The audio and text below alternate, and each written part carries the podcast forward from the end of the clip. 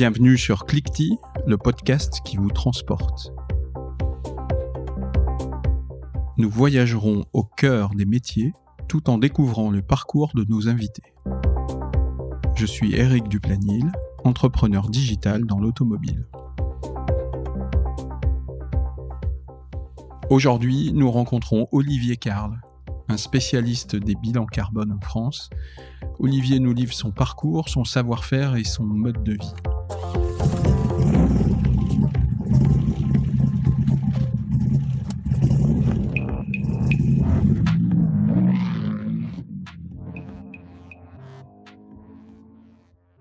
Bonjour à tous, euh, bonjour Olivier. Euh, bah, je suis ravi que tu, nous, que tu, merci de nous avoir rejoints aujourd'hui. Écoute, le mieux c'est que on commence par ta présentation. Tu vas nous raconter un peu qui tu es et par où tu as commencé. Aujourd'hui, j'ai 50 ans. Donc, il y a 50 ans, ben, je suis né. Je suis né euh, dans une famille avec. Ben, j'étais le premier à arriver. Ensuite, j'ai eu un frère, une sœur. Mon père était ingénieur. ma mère a été prof. Euh, j'ai eu des études, j'habite à Paris. J'ai fait des études, euh, des études euh, un peu difficiles au début, puis finalement j'ai réussi à avoir mon bac et j'ai quand même j'ai redoublé mon bac, mais après j'ai fait une prépa et puis là j'ai commencé à trouver un petit peu les sujets qui m'intéressaient dans les maths, dans la physique. Et puis j'ai fait une école d'ingénieur, travaux publics. Et puis ensuite j'ai un peu cherché mon chemin en fait, je crois que je le cherche toujours. Hein. C'est le sens de la vie. Euh, je crois que quand on a trouvé son chemin, peut-être que ça doit être moins intéressant. Je sais pas. Et puis j'ai fait des travaux publics pendant cinq ans. Et puis euh, vers le tournant des années 2000, je commençais à m'intéresser au sujet de l'énergie. Et assez vite, euh, je suis tombé dans le sujet du changement climatique. J'ai vu une affiche quelque part avec une conférence de Jean-Marc Jancovici. J'y suis allé et ça m'a un peu comme quand Obélix est tombé dans la marmite de. Ah oui, ça t'a complètement imprégné tout de suite. Ouais. pour aller pour confirmer, j'y suis allé une deuxième fois avec un avec un copain et j'ai rien appris. j'étais déjà. C'était déjà marqué par ça. Ouais, j'avais j'avais tout avalé la première fois. Est-ce que tu peux me dire juste qui qui est Jean-Marc euh, Jancovici?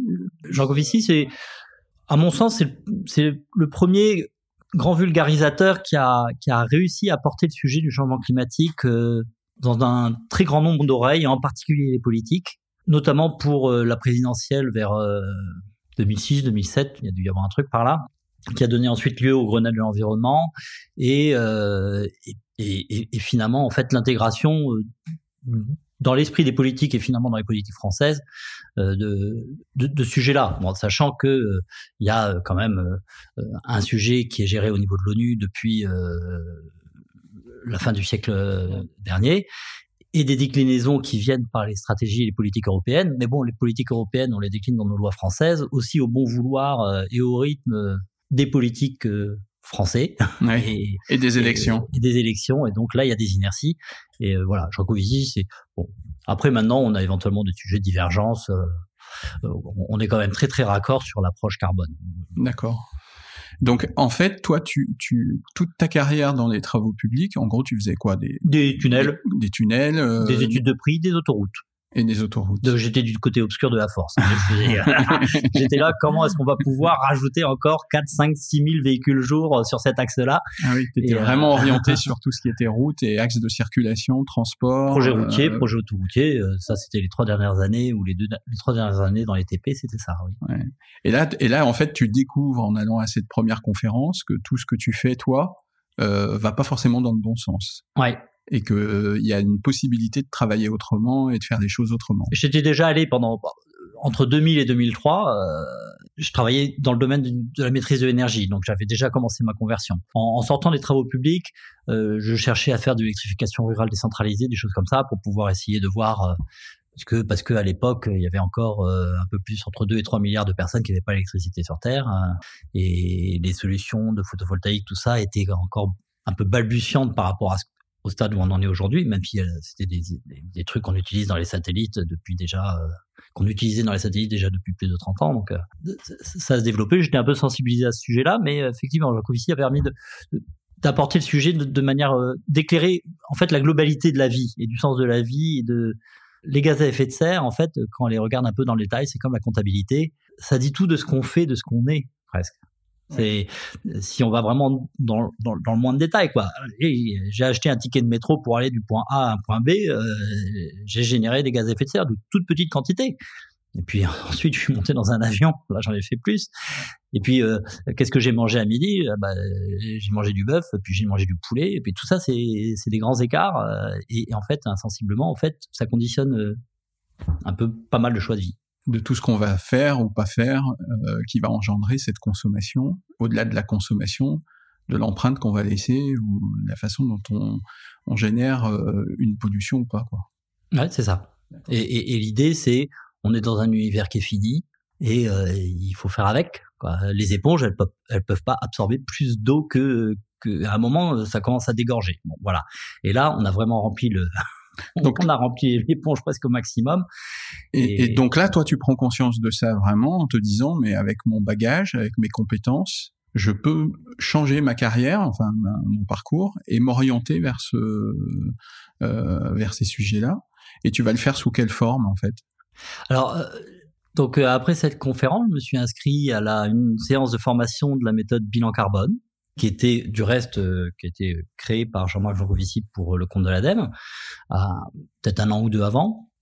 Ensuite, j'ai participé à l'élaboration dans un groupe de travail de l'ADEME avec mon bureau d'études à la méthode bilan carbone qui s'applique au territoire et parce qu'il existait la méthode bilan carbone pour les entreprises, donc ça permettait de travailler sur l'empreinte carbone de ce que produisent les entreprises.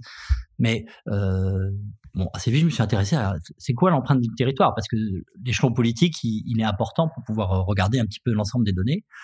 Euh, la mobilité, l'alimentation, la manière de se loger, euh, la consommation, la manière de produire. Et donc de fil en aiguille, ensuite, euh, donc j'ai fait des bilans carbone territoire, puis ensuite j'ai fait euh, des plans climat. Ensuite, ça s'est. Donc là, tu es en quelle année? T'es es début on des années 2000 alors, on est en 2003 pour la formation, 2005 pour l'approche la, territoire. Euh, en 2009, après le Grenelle de l'environnement, il y a des territoires qui commencent à faire des plans climat. Donc c'est un peu la même chose, sauf que ça va un peu plus loin. Ensuite, on a appelé ça des plans climat énergie territoire, ça c'était en 2012. Et la nouvelle version 2018 est sortie avec les plans climat air énergie territoire. Dans le fond, c'est toujours la même chose. Hein. C'est euh, vous, incluez, vous changez un peu, vous faites évoluer la méthode et vous incluez des nouveaux critères au fur et à mesure. C'est ça. Elle devient plus inclusive, plus globale pour être plus cohérente sur l'ensemble des panels. donc là, on va revenir donc en 2003. Mmh euh, tu, tu, découvres donc la, les bilans carbone on va on va partager ça ensemble parce que moi je dois dire que je sais pas ce qu'est ce qu'est un bilan carbone. Alors on a un peu préparé l'interview donc on a un peu discuté mais du coup c'est un peu ça le sujet d'aujourd'hui, c'est de de faire cette trace de 2003 à aujourd'hui et de voir à la fois comment le bilan carbone s'inscrit dans dans les démarches de tous maintenant parce que ça, au départ c'était beaucoup les collectivités locales et puis maintenant comment ça a une trace que chacun peut suivre ou pas euh, pour prendre conscience de ce qu'il est en train de faire ou par ses achats, donc les produits qu'il consomme, quelle est leur euh, empreinte et, leur bilan carbone, et puis les produits ou les actions que chacun de nous fait, quel moment euh, on dépasse certaines limites ou pas, qui sont nécessaires ou pas nécessaires. donc on, va raconter ça aujourd'hui. Hein, donc. Bah oui, avec okay. Alors en 2003, le bilan carbone. Donc là, l'ADEME, parce que c'est aussi un, une organisation d'État. Oui, c'est une agence d'État. Euh, c'est une agence d'État qui, qui, a une fonction aujourd'hui qui intervient sur euh, en gros toutes les énergies en France et toutes les évolutions potentielles. Euh, c'est l'agence de la maîtrise de l'énergie. Bon. Et puis du climat, hein, de fait. Et donc ça travaille à essayer de déployer les méthodes et puis à amener les incitations et, à faire avancer indirectement le cadre réglementaire pour que euh, l'ensemble des acteurs euh, économiques euh, s'emparent du sujet. Donc l'ADEME a mis en place une méthode ouais. et il a fait évoluer, comme tu l'as dit. Euh, toi, tu rentres dans cette formation euh, et tu travailles avec l'ADEME pour comprendre et mettre en place une méthodologie. Juste pour bien resituer aussi, parce que comme ça, on aura un petit lexique commun pour nous tous. En parallèle de ça, l'ADEME définit la méthode du bilan carbone et en même temps définit euh, tout ce qui est le plan RSE pour les entreprises. Euh, et du coup, euh, juste pour bien situer, pas se mélanger, le plan, le, bilan carbone est une étape nécessaire quand on veut avoir un plan RSE qui tienne la route. Il faut avoir fait un bilan carbone de, de son activité finalement. Alors, euh, l'ADEME ne porte pas le sujet RSE. Elle reste sur l'énergie. Après, l'État apporte euh, des, bah, il y a les notations extra-financières, il y a toutes ces choses-là qui vont incorporer euh, les, schémas RSE. Et, dans la responsabilité euh, sociétale et environnementale des entreprises, il y a évidemment une notion qui, qui doit être prise en compte, qui est la notion du, climat, de l'impact sur le climat, parce que c'est une notion qui est particulièrement critique. sur le plan social, on peut se faire des guerres bon, bah, c'est comme euh, après la pluie, il y a le beau temps, euh, après la guerre, il y a la paix. Le climat, après le dérèglement climatique, il n'y a pas un climat qui revient, en tout cas pas dans nos échelles de temps. On est sur un schéma qui est irréversible, donc ça prend une place, euh, mais qu'il est heureux aujourd'hui qu'on intègre dans les stratégies RSE, mais c'est quand même quelque chose de, beaucoup plus récent que le bilan carbone. Oui, oui, mais donc ce bilan carbone arrive très très en amont par rapport à tout ça. C'est comment comment on détermine et on évalue euh, finalement euh, la situation d'une entreprise. Et c'est cette lecture que vous faites quand vous faites un, bilan carbone. Vous arrivez à faire un diagnostic et une analyse de la situation. Alors, quand on fait un bilan carbone, euh, maintenant, de plus en plus, notamment parce que la stratégie nationale bas carbone, par exemple, intègre depuis 2-3 ans la notion de il va falloir être à 2 tonnes de CO2 chacun, et que ces 2 tonnes de CO2, il va falloir trouver aussi à les séquestrer par ailleurs. Et, et aujourd'hui, on est entre 10 et 12 tonnes en moyenne chacun. Donc ça veut dire qu'il faut diviser par 5-6 nos émissions individuelles. Notre impact qui, qui intègre euh, effectivement euh, le carburant qu'on va acheter à la pompe, le gaz qu'on va mettre dans notre chaudière, mais également euh, les émissions de gaz à effet de serre qui sont induites par la fabrication de l'écran de télévision, de l'ordinateur, du, du, voyage au Baléares ou, ou, à New York qu'on a pu faire, et puis ou, ou, ou, du vélo qu'on a acheté euh, pour, euh, pour aller au travail en vélo. Donc il faut intégrer tout ça. Le bilan carbone, on détermine tout ce qu'on consomme. Et oui, et on revient donc sur la stratégie nationale bas carbone qui indique cet horizon à 2 tonnes de CO2. Et finalement, en fait, quand une entreprise fait un bilan carbone, la vraie question, à mon sens, qu'elle doit se poser aujourd'hui, et c'est pas encore suffisamment le cas, c'est est-ce que quelqu'un qui vit avec 2 tonnes de CO2 va acheter ce produit? Parce que quand on vit avec deux tonnes de CO2, quand on vit dans un schéma où effectivement on a fait son coming out des énergies fossiles, qu'on s'est mis en phase avec si chacun faisait comme ça, peu importe de la manière dont il dépense ces tonnes de CO2, hein, si, chacun se, conforme à cet objectif de pas dépasser les deux tonnes, est-ce qu'il pourra encore acheter ses produits? Bon, bah, c'est la question que doivent se poser les entreprises. Il y a des entreprises qui fabriquent des éoliennes, elles génèrent des émissions de gaz à effet de serre parce que il faut mettre du béton dans le sol, il faut construire un fût, il faut construire une nacelle, il faut raccorder tout ça au réseau. L'électricité qu'elle va produire, il va falloir construire des lignes électriques pour pouvoir l'acheminer. Donc, euh, il y a des émissions de gaz à effet de serre qui sont induites. Bon, en même temps, euh, elles vont permettre d'éteindre euh, ou d'accompagner la fermeture des centrales à charbon. Donc, et puis il y en a d'autres ils vont ils, vont travailler euh, dans le transport aérien sur le développement des avions supersoniques qui permettent de faire New York euh, Tokyo ou Los Angeles Tokyo en deux heures ou en trois heures. Enfin, j'ai vu ça dans les news euh, avant-hier. C'est bon, c'est des projets intéressants. ils disent ils vont faire un avion hybride électrique. Effectivement, il y aura une batterie à bord pour pouvoir éclairer les écrans plats, mais c'est pas ça qui va faire tourner le réacteur à, Mach 3. Oui, donc en fait, toi, le constat, c'est qu'aujourd'hui, quand on regarde euh, les objectifs qui sont fixés par l'Europe maintenant. On veut atteindre une neutralité carbone en 2050, mais aujourd'hui, cette neutralité carbone, ça veut dire 2 deux, tonnes, c'est ça de... Grosso modo, c'est 2 tonnes d'équivalent CO2 parce que c'est par habitant, CO2 par habitant et par an. Par habitant et par an. Or, aujourd'hui, en France, on est entre 10 et 12. La moyenne, c'est entre 10 et 12. Donc même si euh, c'est un combat des entreprises et, des individus, parce que même si les entreprises réduisent leur euh, leur consommation ou en tous les cas leurs dépenses carbone, ça va pas suffire. Et, et, que chaque individu dans sa consommation va devoir lui aussi euh, travailler sur sa consommation et sur euh, sur ce qui dégage. Quoi. Dans chaque acte d'achat, il y a, y a quelque part il y a un vendeur et il y a un acheteur, quoi. Donc euh, quelque part il y a il y a deux leviers et, et, chacun doit y réfléchir. Celui qui vend du gaz naturel et des chaudières au gaz, euh, ben non, il n'est pas dans le bon tempo. Et, et si demain on arrive à faire du biogaz dans des quantités significatives, est-ce que réellement euh, il faut faire du biogaz pour pouvoir chauffer des chaudières et des, logements comme aujourd'hui Ou est-ce qu'il ne faut pas réserver ces petites quantités de gaz, en, petites en regard de la consommation actuelle de gaz, pour des usages, euh, je sais pas, de la forge, de la, sidérurgie ou des, ou des schémas où on a besoin de très très hautes températures qui, sont difficilement remplaçables par un feu de paille et, et par une pompe à chaleur ou par des, des systèmes plus simples qui, eux, peuvent tout à fait remplacer le gaz euh, dans les usages les plus courants qui sont le chauffage des logements et l'eau chaude sanitaire.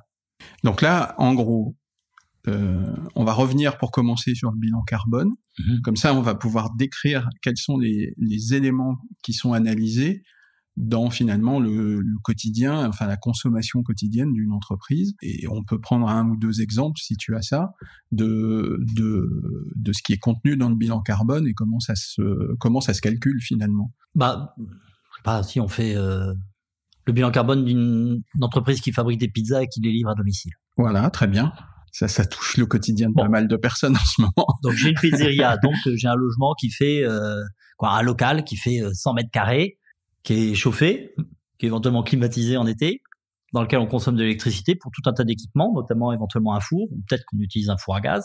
Et puis mine de rien, on, on, on vend, on va vendre 200-300 pizzas par jour. Donc on achète de la farine, des tomates, du jambon. Peut-être que de temps en temps on va faire des pizzas avec des boulettes de bœuf. Alors le bœuf c'est un ruminant. C'est-à-dire que lui, il a la faculté de transformer l'herbe en méthane. Ça fermente dans son ventre mmh. et euh, il va rôter et péter du méthane et puis il va fabriquer de la viande avec aussi. Le méthane, c'est un gaz à effet de serre très puissant. Ça fait que finalement, effectivement, la viande bovine, elle a un impact climatique qui est euh, 5, 6, 7 fois supérieur à euh, celui de la volaille ou du porc. Donc euh, les aliments, ils vont avoir une incidence. Ces aliments, on va les faire pousser dans dans des lieux divers. Je vais aller chercher mes aliments euh, sur le marché du coin, en local, de saison, où je vais prendre des boîtes de conserve qui auront été fabriquées avec euh, des trucs qui viendront du l'autre bout de la planète, parce que des boîtes de conserve, ça, ça, ça se balade très très bien dans un porte-container. Tout ça, ça va, ça va avoir une incidence euh, sur le carbone. Ensuite, je vais faire ma pizza. Donc, on, on a déjà parlé du gaz ou de l'électricité pour fabriquer la pizza, la faire cuire. Euh, ensuite, euh, je vais lui acheter une boîte en carton. Il a fallu fabriquer ce carton. J'ai acheté du carton qui a été fabriqué avec de la pâte à papier qui vient de la déforestation de forêt primaire ou qui vient d'une forêt qui est gérée durablement. Donc ça, c'est des stocks de carbone derrière qui sont pérennes ou qui sont euh, en danger euh, sur la planète. Ensuite, cette pâte à papier, elle va être transformée avec une usine qui va brûler des déchets de bois et qui va être très efficace dans son process, donc avec peu de gaz à effet de serre ou au contraire euh, qui va brûler du charbon pour pouvoir euh, fabriquer sa pâte à papier comme euh, énergie primaire principale. Et puis ensuite, je vais transformer ça en carton, je vais l'amener chez moi, je vais l'acheter. Puis ensuite, je vais, bah, il me faut un scooter pour distribuer ma pizza. Alors un scooter électrique, il faut un scooter thermique, il me faut un vélo, il me faut un livreur. Et toutes ces variables-là constituent finalement la chaîne du carbone. La chaîne du carbone. De la pizza qui est livrée. Ça sera 5,50 euros, monsieur, je vous remercie. Voilà. Et donc, on a entre 200 euh, grammes et 5 kilos euh, selon ce qu'on a mis dans notre pizza. Oui. Selon la taille de la pizza aussi. Selon la taille et puis l'ensemble. Donc en fait, vous, quand vous rentrez dans une entreprise, vous avez finalement une visibilité totale de tous les flux de l'entreprise. C'est ce qu'il faudra avoir parce que vous pouvez déterminer quels sont les fournisseurs, même finalement quels sont les clients et comment ils consomment leur pizza, et comment même le carton de la pizza va être recyclé euh, oui. euh, ensuite. Et éventuellement réchauffé aussi. Ou, euh, voilà. Donc vous pouvez avoir une vision complète de, de, de tout ça. Tous les flux de l'entreprise qui vont constituer sa production finalement. Alors, ensuite, dans, dans, dans les approches, par exemple, réglementaires aujourd'hui, euh, il y a une obligation sur ce qu'on appelle le scope 1 et 2. Grosso modo, c'est les énergies fossiles qu'on achète directement, sonnant trébuchant. J'achète du gaz naturel pour mon pour mon local à pizza, pour mmh. le chauffage, pour le four, j'achète de l'électricité. Et puis il y a du fluide frigorigène aussi qui peut s'échapper que j'achète pour recharger mes, mes climatiseurs euh, de temps en temps. Et, et puis ça s'arrête là. Et puis il y a le scope 3 qui est tout le reste. Et là, euh, c'est une exploration. Lui, il n'est pas réglementaire pour l'instant. Mais, mais il est essentiel parce que, grosso modo, est-ce que ceux qui vivent avec deux tonnes de CO2 vont encore acheter ces pizzas-là et, et, et, donc là, pour ça, il faut effectivement avoir l'empreinte carbone globale de la pizza. Effectivement, j'ai envie d'acheter une pizza qui a été livrée en vélo et euh, sur lequel il n'y a pas de viande de ruminant. Donc en fait aujourd'hui, euh, pour certaines entreprises, mettre en adéquation leur bilan carbone ça peut être une démarche euh, économique, parce que tu peux aussi faire des économies en faisant attention à tout ça. euh, selon tes calculs et tes fournisseurs et euh, comment tu travailles, mais c'est aussi économique dans le sens où ça peut être des arguments pour convaincre certains clients qui sont très attentifs à tout ça de, de passer à l'action et de commander chez eux plutôt que chez un concurrent qui ne fait pas attention. Alors effectivement, et puis je rajouterais que en plus, euh, non seulement de voir l'appétence de certaines formes de clientèle particulièrement sensibilisées pour ces produits-là, euh, il y a un volet réglementaire.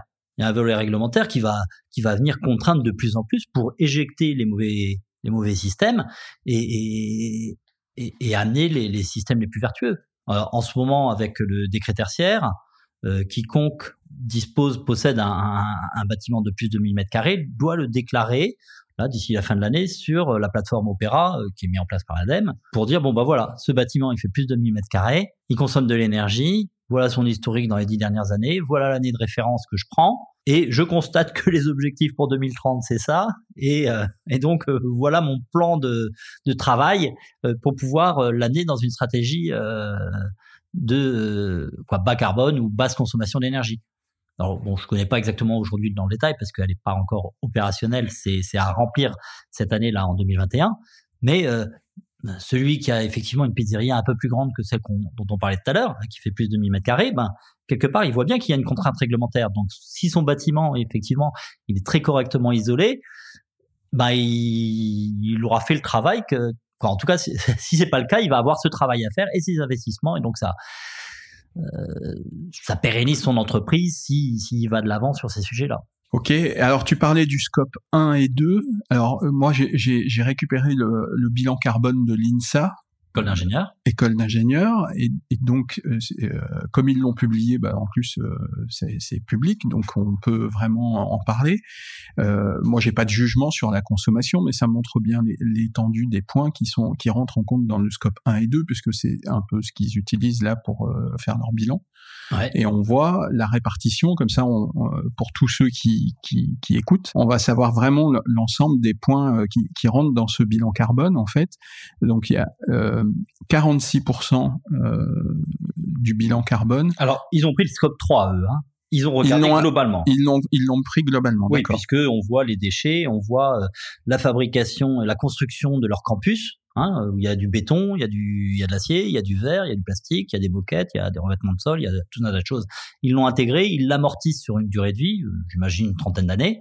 Et puis ça, alors là, c'est une trace carbone finalement. À chaque étudiant qui vient pendant un an ou trois ans dans leur école, ça, ça, ça affecte. Ça affecte, d'accord. Et en, fait, le poste, euh, moi, ça m'a vraiment surpris. En fait, le poste numéro 1, 46%, euh, correspond au déplacement des étudiants et du personnel. Et je trouvais ça euh, absolument ahurissant qu'on ait un, un, niveau pareil. Alors, j'ai pas le détail de. Bah, en fait, 46%, ils sont à une tonne 8. Donc, grosso modo, ça veut dire que une tonne 8 en tout. Donc, ça fait, ça, ça fait une tonne de CO2, ça fait 300 litres de pétrole chaque étudiant consomme 300 litres de pétrole par an ou 300 litres de carburant pour pouvoir en fait faire ses trajets euh, domicile-travail. Je sais pas, ça fait ça fait un litre et demi par jour, donc finalement en fait ça fait quelques kilomètres quoi. Le campus n'est pas en centre-ville manifestement, et puis les étudiants, ben ils ils, ils, viennent. Et puis en plus, ils se déplacent et puis de temps en temps, ils font peut-être un trajet de 5 km tous les jours euh, en voiture pour rentrer chez eux. Et puis le week-end, ils vont faire une fête et puis ils partent au ski. Euh, et tout d'un coup, ils, ils font 400 bornes. Donc, donc dans, dans le cadre du bureau des élèves. Oui. c'est dans leur vie d'étudiant, quoi. Donc, euh, oui, tout, tout, tout, pas, tout est inclus, oui, d'accord. Mais enfin, c'est assez intéressant de voir que 46% correspondent au, au, déplacement.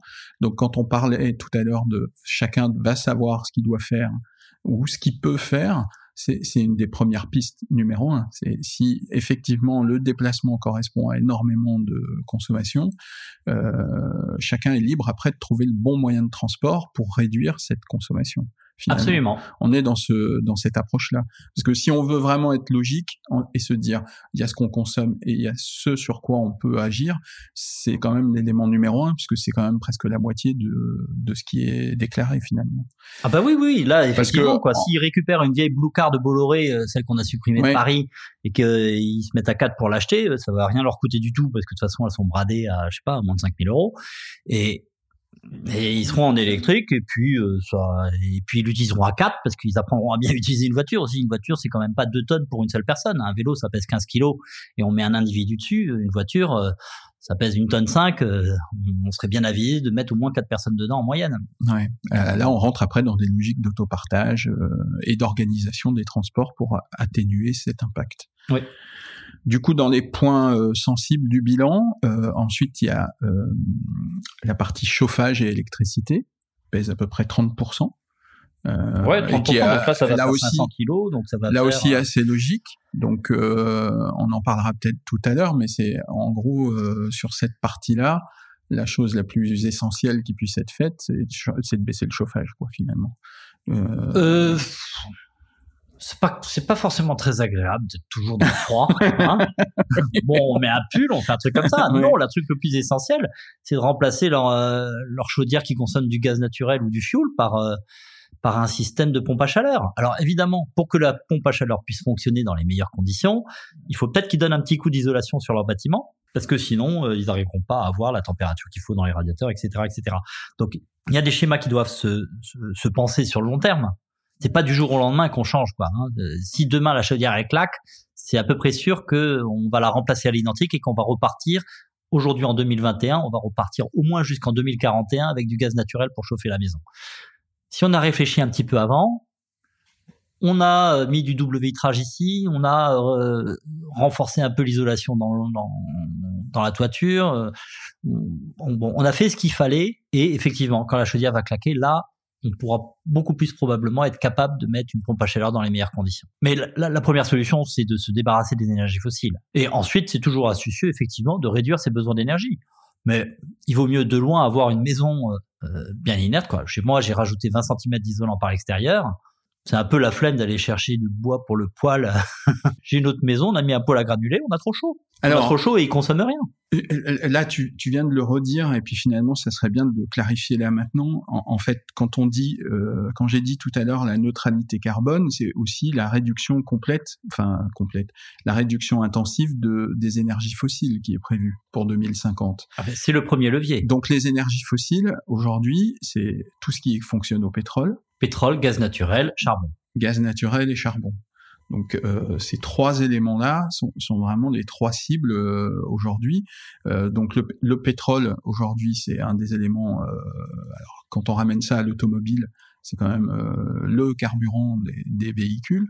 Ouais. Donc là-dessus il y a un plan drastique qui, qui, qui, est en place et qui commence à, à porter ses fruits. Sur la mobilité des personnes, sur, la mobilité. sur le transport de marchandises, c'est ouais. quand même un volet très très important de, de la consommation de pétrole hein, dans les transports. Ça, il faut que ça avance aussi ouais. de ce côté-là. Ouais. Bah ça, dans le transport, tout avance, mais pas forcément. Oui, mais pas forcément à la bonne vitesse. mais les choses, les choses bougent. Enfin, en tous les cas, on le voit. Alors aujourd'hui, on fait l'interview. On vient d'annoncer, par exemple, que pour la première fois en France, alors c'est peut-être les circonstances euh, des commandes ou des livraisons, mais les véhicules hybrides ont, ont dépassé les ventes des véhicules diesel. Donc il y a quand même des évolutions qui se produisent. Alors un véhicule hybride, au Japon aujourd'hui, ils disent que c'est pas le meilleur véhicule, au contraire. Bah, Mais disons que les véhicules, il y a beaucoup de véhicules hybrides qui sont des véhicules. Euh, les premiers hybrides sont des gros véhicules qui consomment plus que les petites ouais. voitures thermiques. Mais bon, quand, euh, quand on amène vers le une solution intermédiaire intéressante. Quand on amène le consommateur vers certains choix, il a fini euh, rapidement finalement maintenant parce que on parle d'échelles de temps qui sont assez courtes à basculer, euh, parce que la production euh, lui permet de le faire, à faire un choix ou vers un véhicule électrique ou vers un véhicule hybride et abandonner une solution qui, pour beaucoup, n'était pas forcément la bonne. Oui, euh, absolument. donc, donc, ça, mais il faut pas que l'hybride reste trop longtemps. Il faut vraiment aller vers de l'électrification, vers moins de véhicules, des véhicules avec plus de personnes à bord. Oui. Alors, on, va parler du véhicule euh, un peu après et juste finir sur le, bilan carbone. Pour euh, donc, euh, on a dans les éléments qui constituent le bilan carbone euh, l'alimentation sur site. Euh, donc les restaurants, cuisine collective, etc. Il y a ce que tu disais tout à l'heure aussi, l'amortissement du bâtiment. Euh, oui, et donc le, coût de la construction. C'est ça. Euh, alors je j'ai cru, je, crois que dans dans les problématiques des universités, des écoles ou des bâtiments publics, évidemment, il y a des bâtiments qui ont été construits en béton pour 50 ans voire plus. Et aujourd'hui, euh... Ah bah, ces émissions ont été ont eu lieu, donc maintenant on peut plus rien y faire. Voilà. Euh, par contre, c'est beaucoup plus astucieux de euh, rénover ce bâtiment et de faire en sorte qu'il ait plus besoin de chauffage plutôt que de le démolir et de reconstruire un autre. D'accord. Donc c'est des plans de, rénovation qui, qui, qui C'est un actif qui a été acté. Euh, les émissions qui ont été liées euh, à la construction initiale du bâtiment. Maintenant, on les amortit, mais elles sont dans l'atmosphère. Et pour revenir quand même très rapidement, euh, le cœur du bilan carbone, avec le cas particulier de l'agriculture et de l'alimentation, mais c'est du CO2. Le CO2, ça vient de la combustion de pétrole, de gaz, de charbon. La planète a mis 150 millions d'années ou 200 millions d'années pour séquestrer ce CO2 et en faire du pétrole. Et on est en train de tout libérer en une centaine d'années ou en 200 ans. C'est cet équilibre qu'on est en train de rompre. Donc, euh, les deux premiers leviers à titre individuel comme ça, c'est arrêtons d'acheter du gaz naturel ou du fuel pour chauffer euh, notre chaudière et la chaudière au bureau.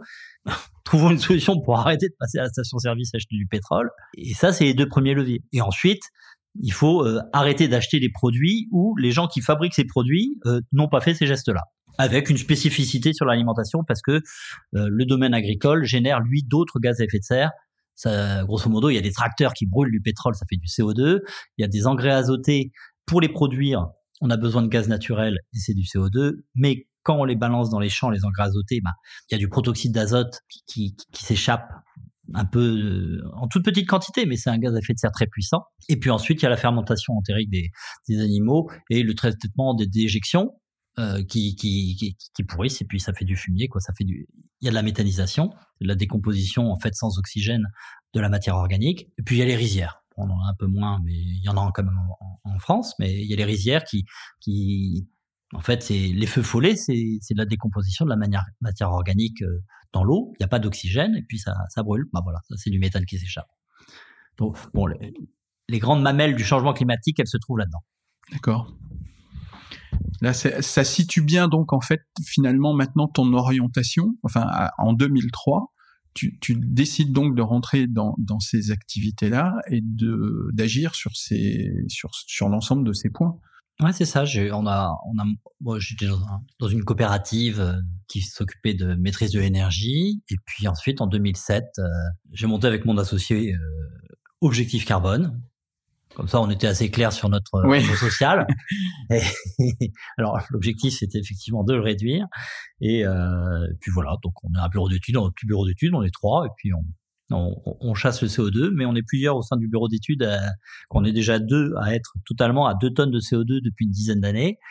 Et, et, c'est assez intéressant, c'est assez attractif parce que finalement, en fait, euh, à un moment, il est nécessaire de pouvoir euh, quoi, les, les conseillers sont pas les payeurs, hein, donc, euh, dans le métier de conseil, il faut aussi euh, savoir. Euh, oui, ça c'est un volet particulier de, de finalement de ton activité, et puis même de ta de tes choix personnels. C'est que tu as décidé de mettre en adéquation ce que finalement l'objectif à atteindre. Tu t'es dit objectif carbone, c'est pas simplement pour tes clients ou pour des institutions. Tu as décidé toi de mettre en place cet objectif-là à titre personnel, pour toi et ta famille? Ben, C'est ça qui permet d'organiser ses idées aussi, de savoir qu'est-ce qu'on va dire au, à, nos clients. En fait, assez vite, on a identifié quand même que bon, se loger, se déplacer, se nourrir, et ensuite euh, tout le reste, produire, consommer, c'est les quatre volets. Et puis euh, parce que au quotidien, euh, on, a vu où étaient les difficultés quand on, a, quand, on décide, quand on fait son bilan carbone à la trace, au début quotidiennement. Bon, bah, maintenant, il y a un peu des réflexes, mais euh, pour Donc toi, tu t'es appliqué à toi-même ça, et tu as décidé de changer des choses du coup dans, dans ton logement? J'ai changé des choses dans, les, dans mon logement, dans, dans, dans ma manière, dans, notre mobilité, dans notre, euh, dans notre manière de consommer, de nous nourrir grosso modo, en fait, effectivement, euh, comme on boit encore quand même euh, du lait, euh, enfin, suis une fille qui est végétarienne, mais on, boit du lait, puis on mange la vache qui nous a produit son lait, grosso modo. Enfin, la cote part de la vache. Donc, bon, si, si on se cale sur les directives de l'OMS, il nous faut grosso modo, en termes de calcium, On pourrait trouver le, calcium peut-être ailleurs, mais bon, en, le prenant sur, selon le schéma un peu mainstream, effectivement, on va ça valait quelque chose comme 200 litres de lait par an. Bon, ben ça, ça correspond à manger 2-3 kilos de, de, de, viande bovine par an, mais c'est quand même 2-3 kilos, c'est 10 fois moins que la quantité euh, euh, moyenne française aujourd'hui. Alors les Brésiliens, je ne sais pas combien ce qu'ils en mangent, puisque ils exportent, euh, bah, ils ont le marché mondial avec leur. Mais alors du, du, du, coup, tu, tu as vraiment mis en place un plan finalement pour arriver toi-même à, à, à ces, ces deux tonnes? Oui. Euh, dans, dans, toute ton organisation. Bah, euh, c'était un peu le truc qui était un petit peu amusant au début. Enfin, ça faisait pas rire tout le monde à la maison, mais l'idée, c'est de, de, combien on se marginalise si on veut vraiment adopter cette espèce de truc de retour dans la grotte euh, avec les Amish. Bon, alors, euh, c'était bien avant l'histoire de Macron avec les, avec les Amish, mais de combien on se marginalise? Et effectivement, ah, il y a des gens, ils venaient à la maison, quoi. Quand on faisait un dîner à la maison, c'est, il y avait, c'était avant le Covid, hein. c'était il y a dix ans. Euh, bon, bah, il faisait frais. Et puis finalement, on a parce que euh, ce que j'ai fait en premier, c'est couper la chaudière, oui, couper la vanne du gaz. Donc, tu as été assez radical finalement. Oui, oui, parce que parce qu'il faut le faire. Et puis ensuite, assez vite, on quoi, tout de suite, hein, on a eu un poêle à bois et ça a reconstitué la, la notion de foyer. On a une maison qui est assez grande, avec deux niveaux. Il y a 100 mètres carrés au rez-de-chaussée, il y a bon 60 mètres carrés à l'étage bah, quand il y a qu'un seul endroit qui est chaud, ah oui, les gens, euh, bah, les gens reviennent. Tout le monde revenait vers la chaleur. en fait. Et puis on est six. Ouais. J'ai fait plein d'enfants aussi. ça, c'est, ça, ça permet de mutualiser euh, beaucoup plus facilement. C'est beaucoup plus facile d'arriver à deux tonnes de CO2 par personne quand on est six que quand on est tout seul. Ah oui. Il y a un schéma de mutualisation. Oui, parce que tu as des coûts fixes finalement. Bah, il y a un peu des coûts fixes. Euh, la voiture, elle sert au 6. Euh, le logement, il sert au 6. Il y a un petit peu tout ça, quoi. Il y a, et donc, quand tu te déplaces, tu emmènes tout de suite six personnes pour réduire ton coût à toi, alors? Oui. Alors bon, on, je l'ai pas fait systématiquement parce que bon, effectivement, d'aller faire un, aller-retour à Laurent Merlin chez Bricolage ou tout ça, faire une petite course. Mais mais mais bon, quand même, euh, à ne plus vouloir monter tout seul dans la voiture, on réfléchit par deux fois avant de prendre. Euh, quand on va faire une course, on, on va en faire quatre ou cinq plutôt qu'en d'en faire qu'une et puis on va pas aller bien loin, et puis sinon on va pas y aller, et puis on va faire autre chose, on va se débrouiller autrement. Mais donc t'as, as, vraiment, euh, tu t'es mis à ce moment-là à réfléchir à comment euh, atteindre cet objectif, donc à calculer euh, l'ensemble des choses. Ça, tu as commencé à faire ça en 2005 de, 2000 Oui, tout de suite. Quoi, quand, Bah, J'ai appris la méthode bilan carbone là en 2003 ou en 2004. 2003, hein. 2003 je crois que c'était la conférence Jean ici. Bon, et puis très vite, euh, j'ai fait mes petits calculs. De toute façon, je voulais savoir un petit peu quelle incidence ça a. Comment est-ce qu'on met ça en perspective? La dernière fois que j'ai pris l'avion, c'était effectivement pour euh, la naissance de, de la petite, il y a 15 ans. Et c'était pour, euh, j'avais fait l'aller en train. J'étais allé chez un client à Nice, mais fait le retour en avion parce que ma femme était en train d'accoucher. Et bon, voilà, il y a 75 kilos ah oui, t'as calculé. qui sont partis. Euh, qui sont partis euh, à ce moment-là pour moi sur mon compte. Bon, on s'en remet. Oui, c'est, enfin, je, je, je, dois dire que c'est assez étonnant parce que toi, tu as défini ça, tu t'es dit, euh, en gros, on va s'y mettre, et puis peut-être que ça marchera bien, peut-être pas bien, enfin, ça va être difficile. J'imagine que tes enfants ont dû râler. Mais, enfin, moi, quand je regarde par rapport à mon parcours, je dois dire que un peu honteusement, j'ai pas du tout mené cette vie-là depuis 2005. C'est-à-dire pas. C'est-à-dire la prise de conscience pour moi, euh, elle est pas du tout à ce moment-là. Et, euh, et, je dois dire que j'ai vécu complètement euh, libéré de tout ça parce que depuis le début des années 2000, moi j'ai travaillé beaucoup avec Internet, notamment l'arrivée des réseaux. Enfin, des, euh, des ordinateurs euh, à volonté euh, de plus en plus petits, de plus en plus fins, les smartphones, les téléphones, la 4G, enfin, etc. J'ai passé par toutes ces étapes et, et d'année en année, moi, j'ai consommé comme, enfin, je suis devenu ça, quoi, une espèce de consommateur euh, où j'ai quatre machines branchées en même temps, euh, ça fait bip bip partout chez moi. Enfin, je me suis équipé en fait oui. Euh, j'en ai mis partout. Il y, a des, il y a des prises de courant, il y en a jamais assez en fait. Je me suis équipé, j'ai hyper hyper euh, profité de ça en, en réalité. Euh, j'ai jamais froid. Enfin, tu vois, je, je, je, me suis jamais posé la question. En fait, je, je, suis l'aboutissement probablement parce que maintenant quand je parle avec mes parents, eux me montrent du doigt ça. Mais en fait, je suis devenu un peu l'aboutissement de, de quelque chose d'autre. Euh, on a pris deux chemins complètement différents. Alors c'est marrant qu'on se, on se retrouve là pour en parler parce que c'est une finalement euh, quelque part. C'est l'aboutissement de, du, de l'American Way of Life. C'est c'est l'aboutissement du, du, du, rêve qu'on nous vend quand quand quand on est jeune. Euh, à la fin des années 70, euh, fin des années 80, et, bah, c'est ça, quoi. C'est la société telle qu'elle est et ensuite, il y a des alertes qui viennent. Bon, effectivement, moi, je suis passé, et puis pouf, je me suis pris un coup de bâton sur la tête, ou je suis tombé dans une marmite, j'en sais rien, mais bon, hop, ça a fait tilt. Mais c'est parce que ça a fait tilt. Et puis, quelque part, mine de rien, aussi loin que je remonte dans ma mémoire, je crois que j'ai toujours eu une espèce de propension. Tous les profs me disaient j'avais un poids dans la main extraordinaire. Je crois que la maîtrise de l'énergie, l'économie d'énergie, comment adapter effectivement ses désirs à ses ressources, et, et tout ça, ça a toujours été une dynamique, je crois, qui intellectuellement m'a m'a porté en fait. les gens trouvaient ça un peu curieux, mais je crois que naturellement, j'ai emprunté ce chemin-là avec beaucoup plus de facilité. Parce que quelque part, euh, c'est cette histoire de celui qui, qui se déplace en vélo, qui mange peu de viande, qui a un gros pull chez lui. Euh, c'est à choisir. Il, il est pauvre, il est écolo, quoi. Il le subit, en fait. Le vrai sujet, c'est il le subit ou il le choisit? Mais quelque part, c'est, ça peut être tout aussi épanouissant que frustrant. Ça, ça, c'est, un, un chemin intellectuel. Et, ce chemin, si tu l'adoptes pas, eh ben, c'est très très difficile de s'en rendre compte. Donc moi, j'ai eu de la chance, mais je crois que j'étais un peu configuré pour ça. Et aujourd'hui, ce qui est merveilleux, c'est de constater que ça, ça, ça, explose la sensibilisation du sujet. Il y a les, les, gens qui font des études dans le supérieur, ils se demandent mais, mais à quoi ça sert tout ça? Qu'est-ce que je vais faire? Et on voit des groupes de, d'étudiants qui, qui, qui, se forment dans les universités, dans les grandes écoles pour, pour se mobiliser sur dire il y a quelque chose qui cloche, il y a quelque chose qui cloche, il faut faire autrement. Et, et, et, qui adopte ce mode de vie à deux tonnes et qui commence à réfléchir à ça. tu, tu, vois, enfin bon, on a la même génération, hein, on a le même âge. Mais, mais c'est marrant parce que là, tu, tu as dit deux choses euh, assez, assez intéressantes sur lesquelles, enfin, je vais revenir. Mais quand tu dis euh, soit on choisit, soit on, on subit.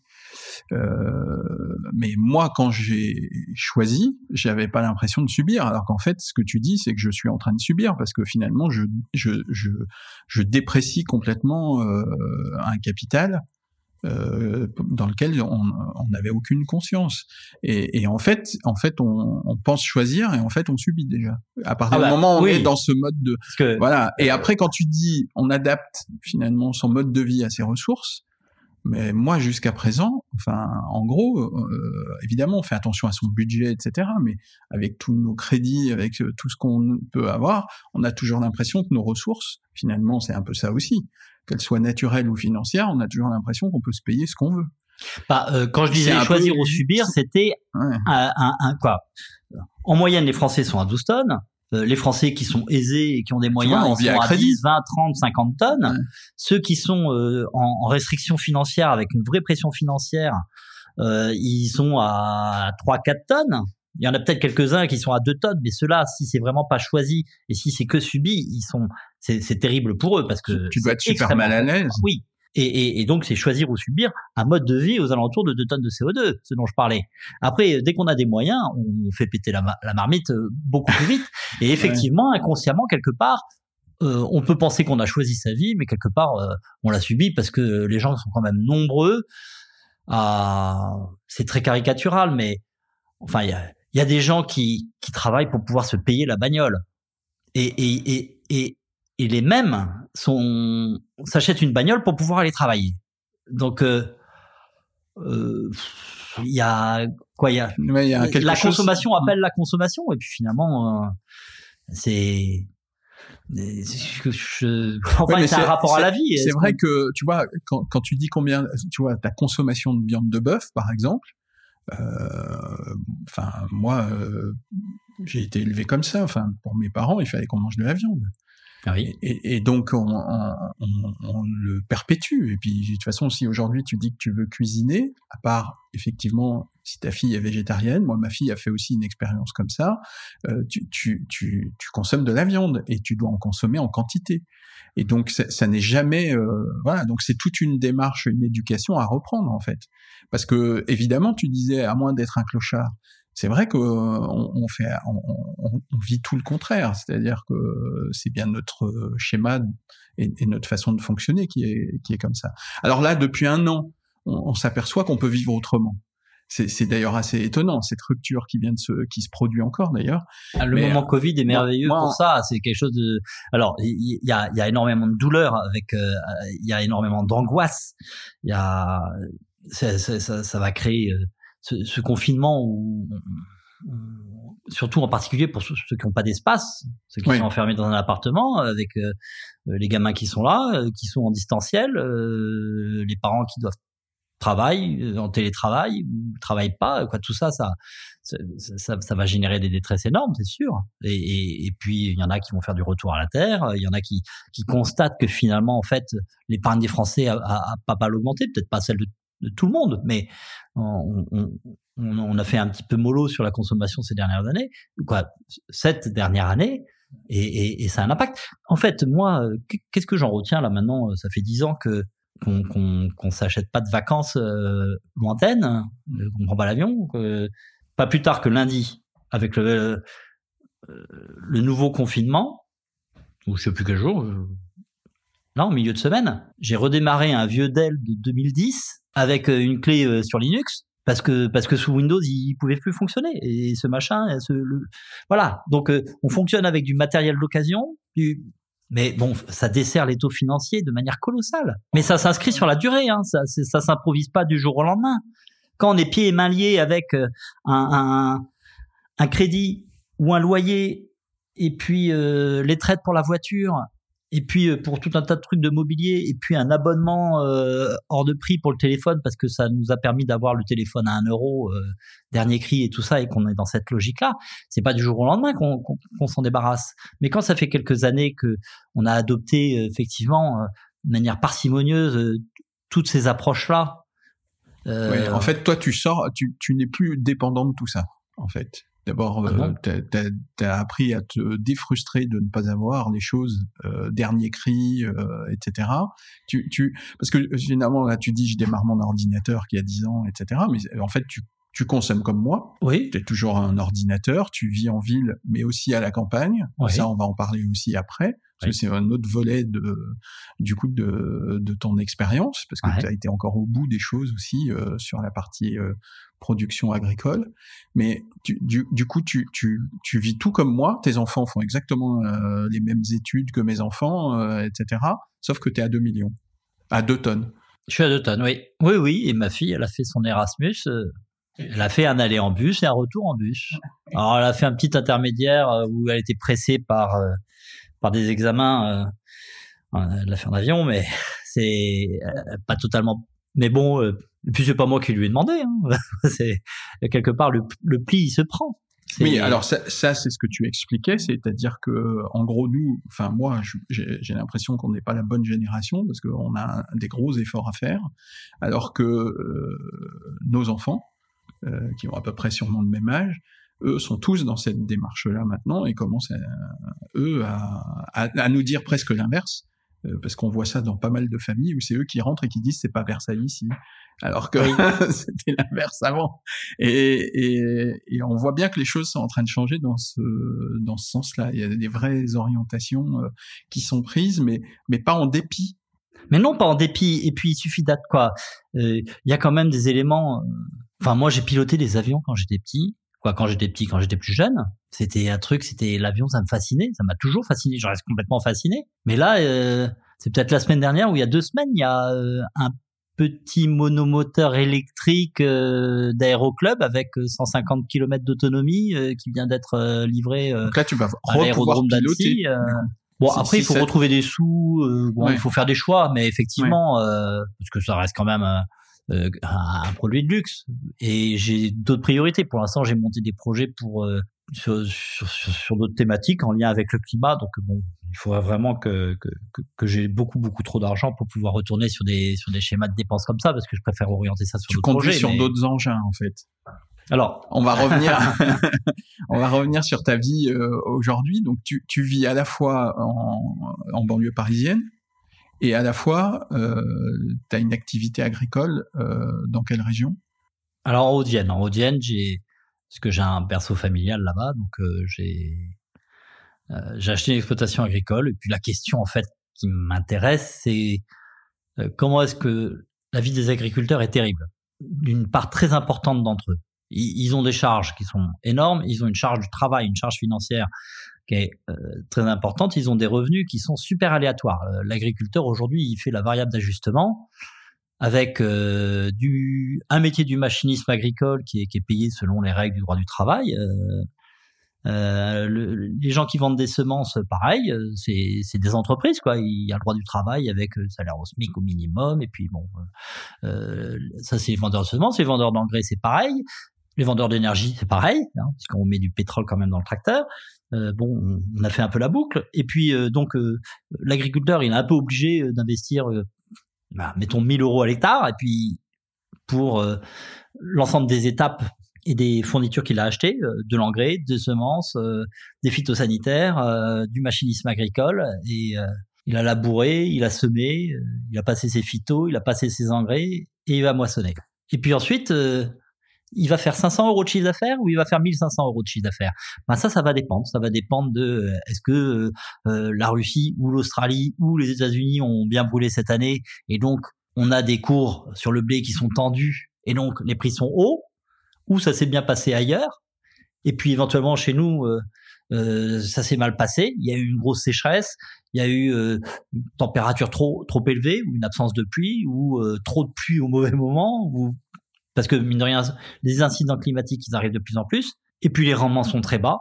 Et donc vraiment, lui, il va faire la variable d'ajustement. Il a fait vivre tout un écosystème au standard euh, du droit du travail euh, français ou européen, mais déjà le plus souvent français, et il fait la variable d'ajustement avec un prix, avec un, un, revenu finalement qui est soit négatif, soit positif, qui est vaguement compensé par la politique agricole commune.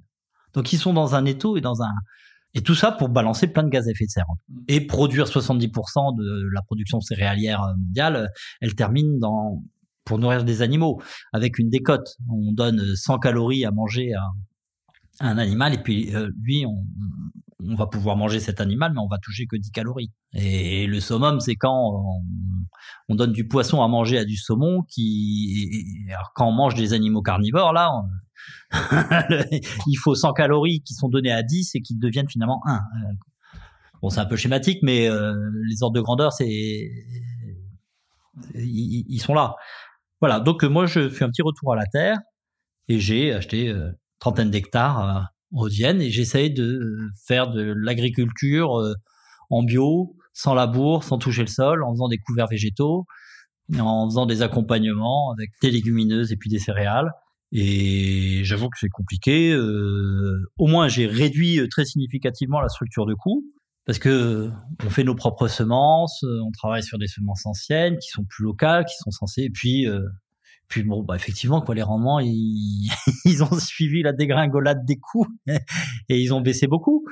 Mais c'est exploratoire c'est exploratoire, c'est intéressant. ton objectif là, c'était c'était quoi? C'était de comment on va se nourrir demain avec euh, un, un, un, climat qui est de plus en plus chahuté et euh, avec euh, comment est-ce que on s'épargne de la dépendance de tout un tas de fournisseurs et euh, des cours très fluctuants.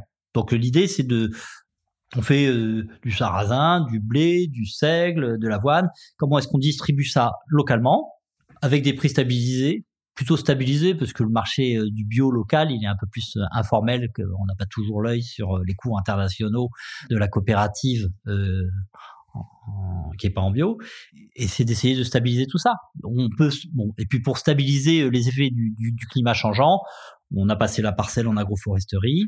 Donc là, le mois dernier, février, on, a semé, on, on a planté 600, 600 700 arbres, arbustes, buissons pour pouvoir essayer de de réduire l'impact du vent, du dessèchement des terres, mettre de l'ombre, aller chercher des nutriments plus en profondeur qui vont monter dans l'arbre et puis hop qui vont tomber avec les feuilles sur la parcelle. Euh, bon, essayer de générer des cercles vertueux. Puis bon, c'est exploratoire de tout ça. Et puis l'idée, c'est effectivement d'arriver à.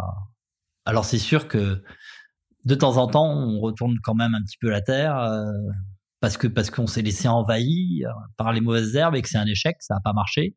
Mais il va y avoir des développements extraordinaires avec, je sais pas quoi, avec l'open source, avec la miniaturisation, avec les imprimantes 3D, avec avec la robotisation. Tout ça, ça va rentrer dans l'exploitation agricole.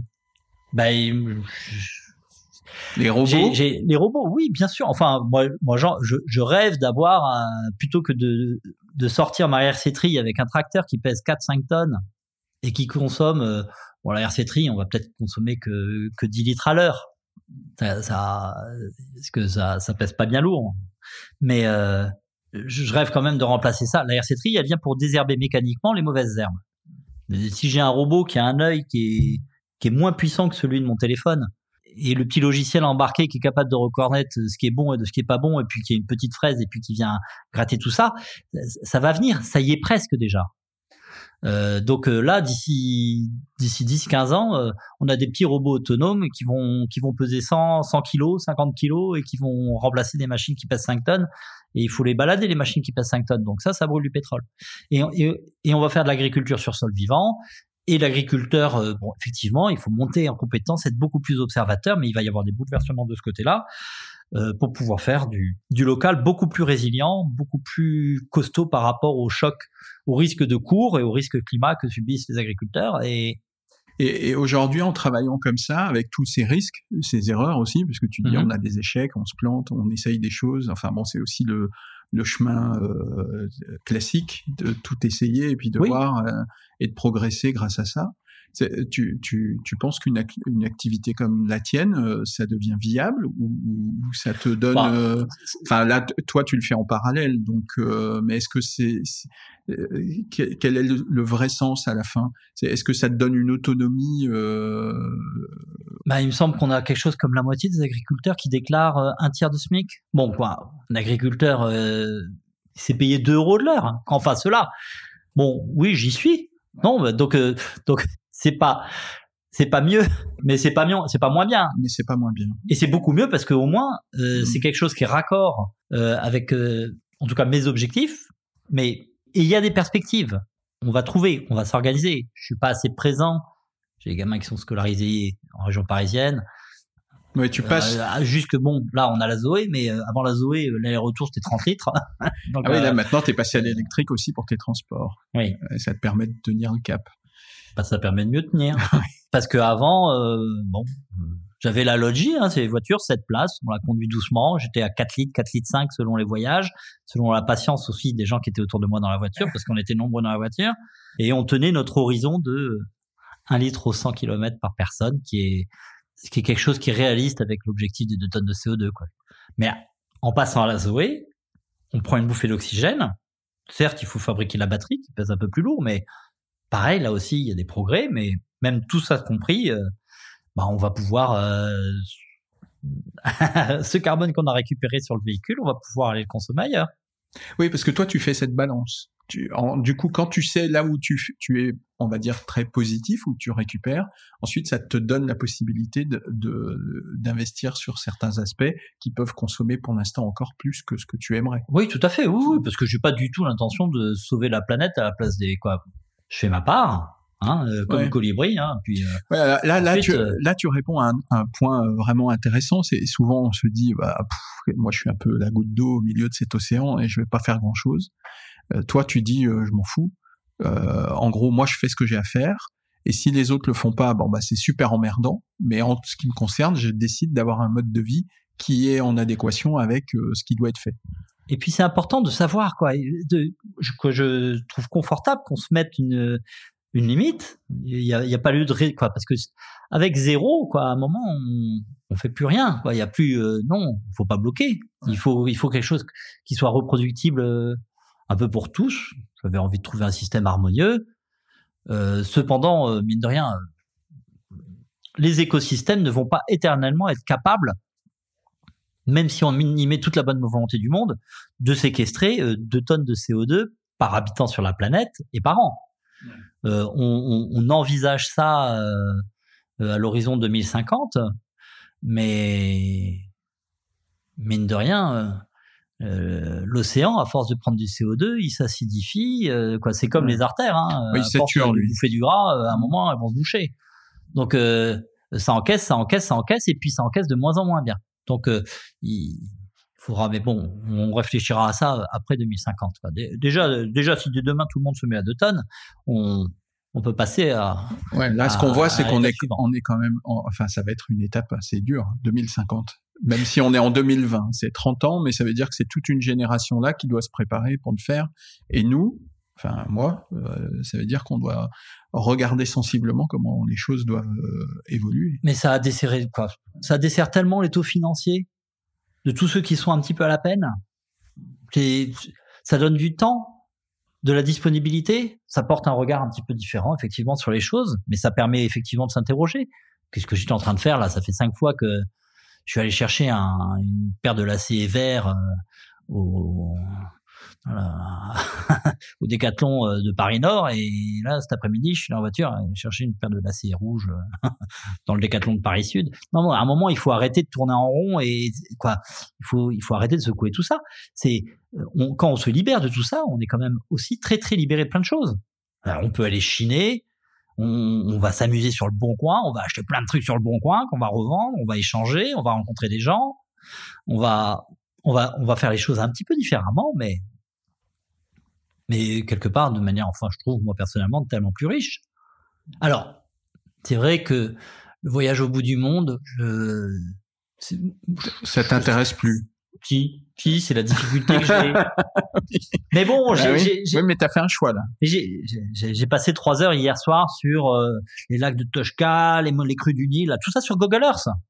Et, et, de regarder comment est-ce qu'ils rêvent de faire une deuxième vallée parallèle au Nil. Quoi, ça, c'est des rêves de gosse, d'ingénieur euh, à la con que j'ai quoi, moi dans ma tête, qui sont un peu comment est-ce qu'on peut avoir une, incidence, mais en même temps, il faut se méfier de tous ces trucs-là parce que c'est ça aussi qui, qui, qui, qui, est en train de mettre la, la planète sur les genoux. C'est ces rêves de grandeur et de, de, on peut tout transformer. Non, non. Et, alors que justement, tout l'art, c'est comment est-ce qu'on peut juste euh, un petit coup là et, et on, modifie une trajectoire et on, la rend belle, quoi. Belle, inerte, et elle va pouvoir continuer comme ça, quoi. Un peu comme un oiseau qui plane. Mine de rien, euh, euh, l'albatros, euh, c'est un outil qui est autrement plus extraordinaire que le rafale. Il est capable de planer, de rester dans les airs pendant des heures. Et il n'est pas en train de brûler 150 litres à la minute. Ouais, c'est, c'est, en fait, ouais. Ce que tu dis, c'est que c'est bien d'aller au bout de ses rêves, mais c'est pas bien de tous, d'aller au bout de tous ses rêves, finalement. Oui. Il y a un moment où il faut mettre une limite. Euh, ouais. Mais je, je, suis assez admiratif de voir comment tu as pu euh, décliner au fur et à mesure. Euh, et, et, du coup, euh, pour revenir sur des choses un peu euh, terre à terre finalement par rapport à ton activité, tu, tu, tu, as développé donc l'expertise du bilan carbone, mais en plus tu as développé l'expertise donc de euh, de l'habitat, puisque tu t'es euh, de l'art de vivre aussi, enfin de ton mm-hmm. mode de vie, euh, aussi sur le, la production agricole. Euh, toutes ces compétences là, toutes ces expériences aujourd'hui, euh, tu, tu, tu, tu le mets à la disposition de tes clients. Parce que finalement, quand tu as démarré ton, ta société, c'était qui tes clients? À l'époque et qui sont tes clients maintenant euh, qui, qui travaille avec toi euh, au quotidien en fait pour avoir une vision? Un opérateur de une chaîne de télévision? Une chaîne de télévision, on produit des programmes, on coproduit des programmes, on achète des, des programmes qui, sont, qui ont déjà été réalisés à l'extérieur, donc là c'est un peu fini. Mais euh, ce qu'on va coproduire à tout ça, de quelle manière on va, on va gérer ces choses-là? On compile tout ça, et finalement ça pèse combien de grammes de regarder euh, Ouais, donc un une... épisode de Choya euh, pendant une heure. Une chaîne bah, de télévision te sollicite pour avoir une idée. Oui. Okay. Ou un opérateur satellite. Euh, ou euh, une entreprise. Ou une euh, entreprise de transport ferroviaire ou une entreprise de transport d'électricité pour savoir effectivement on veut mettre une ligne en souterrain plutôt qu'elle soit aérienne avec toutes les nuisances et avec les risques climatiques qui, qui, qui, vont avec. Bon, bah voilà, ça, ça génère du CO2 et ça permet de mettre en perspective. Est-ce que c'est quelque chose qu'il faut développer et, et ensuite, si on veut le développer, de quelle manière on peut optimiser le sujet? Comment est-ce qu'on peut sur, sur quoi il faut travailler? Est-ce que c'est sur la, restauration d'entreprise, le restaurant d'entreprise, ou est-ce que euh, c'est sur euh, d'autres choix, d'autres choix, d'autres choix? Est-ce qu'il faut absolument se déplacer effectivement? Est-ce qu'on peut pas trouver des équipes sur place et faire de la visio, du numérique? Ouais, la stratégie, la stratégie d'investissement sur les hommes et des missions qu'on va leur confier, avec des véhicules ou pas de véhicules, avec des transports ou pas de transports. Absolument. Et puis ça peut aussi aller plus loin parce que finalement, euh, quel est le type de programme qu'on va quoi Qu'est-ce qu'on va programmer? Euh, On va programmer euh, téléachat ou, on va programmer euh, la fabrique des ignorances qui, qui va expliquer comment est-ce que comment tous les hamsters pourquoi tous les hamsters sont en train de, de courir comme ça dans la dans cette cage ah alors qu'il y a un espace merveilleux tout autour où s'échapper quoi. Oui, ce que tu, ce que tu dis c'est que pour une chaîne qui, qui veut aller plus loin que simplement les, les ratios euh, c'est, une chaîne peut s'interroger sur la qualité de ses programmes. Est-ce que le but de la chaîne, ça va être d'inciter les gens à plus acheter des produits et de rester dans leur euh, type de consommation, ou est-ce que c'est d'aller vers euh, des programmes plus intelligents qui vont éduquer les jeunes ou les parents vers euh, un mode de consommation adapté. Bah, c'est un peu ça aussi la démarche de, de que tu ah. entreprends toi? Ah bah oui, moi clairement, oui, oui, oui, oui. Mais tu es suivi par des clients. Je suis suivi par des clients, oui. Bon, après c'est c'est des choses qui se font sur sur le long terme, mais effectivement quoi, j'ai un gars qui avait euh, qui a fait la même école d'ingénieur que moi, euh, patron de TF1 et avait fait le STP, là, lui, il vendait de l'heure de cerveau disponible à ses clients. Bon, effectivement, on libère le cerveau des gens. Euh, il faut, non, il faut, il faut quoi La sensibilisation, euh, c'est c'est c'est essentiel, c'est essentiel. On, on, a mis 150 personnes à travailler ensemble il y a un an, qui venaient d'horizons divers, variés, qui n'étaient pas formatés sur le sujet. Ça s'appelle la Convention citoyenne sur le climat. Ah Ils ont pris tous une cinquantaine d'heures de cours sur le sujet, et finalement, qu'est-ce qu'il en est ressorti? C'est qu'ils sont tous tombés d'accord sur des trucs qui paraissent dingues. On va mettre euh, la vitesse à 110 km/h sur les autoroutes. Paf Joker numéro un du président. Mais euh, que le président aille prendre ses 50 heures de cours, que tous les mecs à l'Assemblée, ils aillent prendre ces 50 heures de cours, que nos 300 000 élus, euh, ils aillent prendre une, ces 50 heures de cours sur le sujet. Et, et, ceux qui sont contre, ceux qui sont pour, ceux qui savent pas, ben ils tombent tous d'accord. Enfin, c'est l'expérience qui est ressortie de la Convention citoyenne pour le climat si euh, le l'organisme qui a été chargé de les piocher au hasard comme ça a bien fait son boulot, ils sont arrivés là, ils n'étaient pas aware, ils étaient euh, comme tout le monde. Donc euh, ils ont pris connaissance et ils ont réussi à converger. Or justement, quoi, les politiques n'arrivent pas à converger sur, sur ce sujet-là. C'est terrifiant. Donc qu'ils prennent cette formation, juste déjà 25 heures avec 25 heures. D'ici la fin de la semaine prochaine, on pourrait avoir tout le monde d'accord. En tout cas dans l'hémicycle, à l'Assemblée nationale par exemple. Ou presque tout le monde d'accord, parce qu'il y en a toujours quand même, il faut qu'ils marquent. Hein. Oui, parce que maintenant, en fait, par rapport à, des, à des choses qui étaient euh, déduites ou calculées, ou des prévisions, aujourd'hui on arrive sur des choses relativement euh, concrètes, établies, euh, qui démontrent que... Il y a la réalité du changement climatique? Et puis, mais au-delà de ça, c'est, enfin, il y a la réalité du changement climatique, mais il y a aussi des faits qui, qui ont montré que euh, quand les gens se mobilisaient, ça pouvait faire changer les choses aussi, ou, ou quand ils se mobilisaient pas, ça pouvait les dégrader encore. On a des expériences là-dessus maintenant qui, qui ont montré que la société dans sa globalité pouvait agir dans le bon sens ou dans le mauvais sens. Tu parlais des gaz à effet de serre tout à l'heure, la, la couche d'ozone par exemple, ça a été relativement euh, il y a eu il y a eu des actions. Euh, il y, a eu des actions, mais il y avait une solution qui était relativement simple et qui n'allait pas déranger un petit peu le mainstream. Oui, d'accord, mais ça a été fait quand même. Euh, et donc ça a été fait. Il y, avait une mobilisation mondiale, ça a été fait, ça a fonctionné. Donc en fait, on, ça montre aussi qu'on est capable de faire. Parce qu'à un moment, il y a des gens, enfin moi compris, on dit oh ben là ça nous dépasse.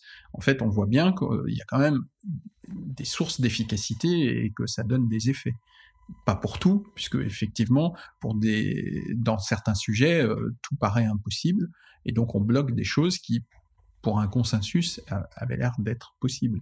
Moi, j'ai pas fait des 50 heures, je suis pas capable mmh. de, de juger euh, les tenants et les aboutissants de tout ça. Euh, le débat après.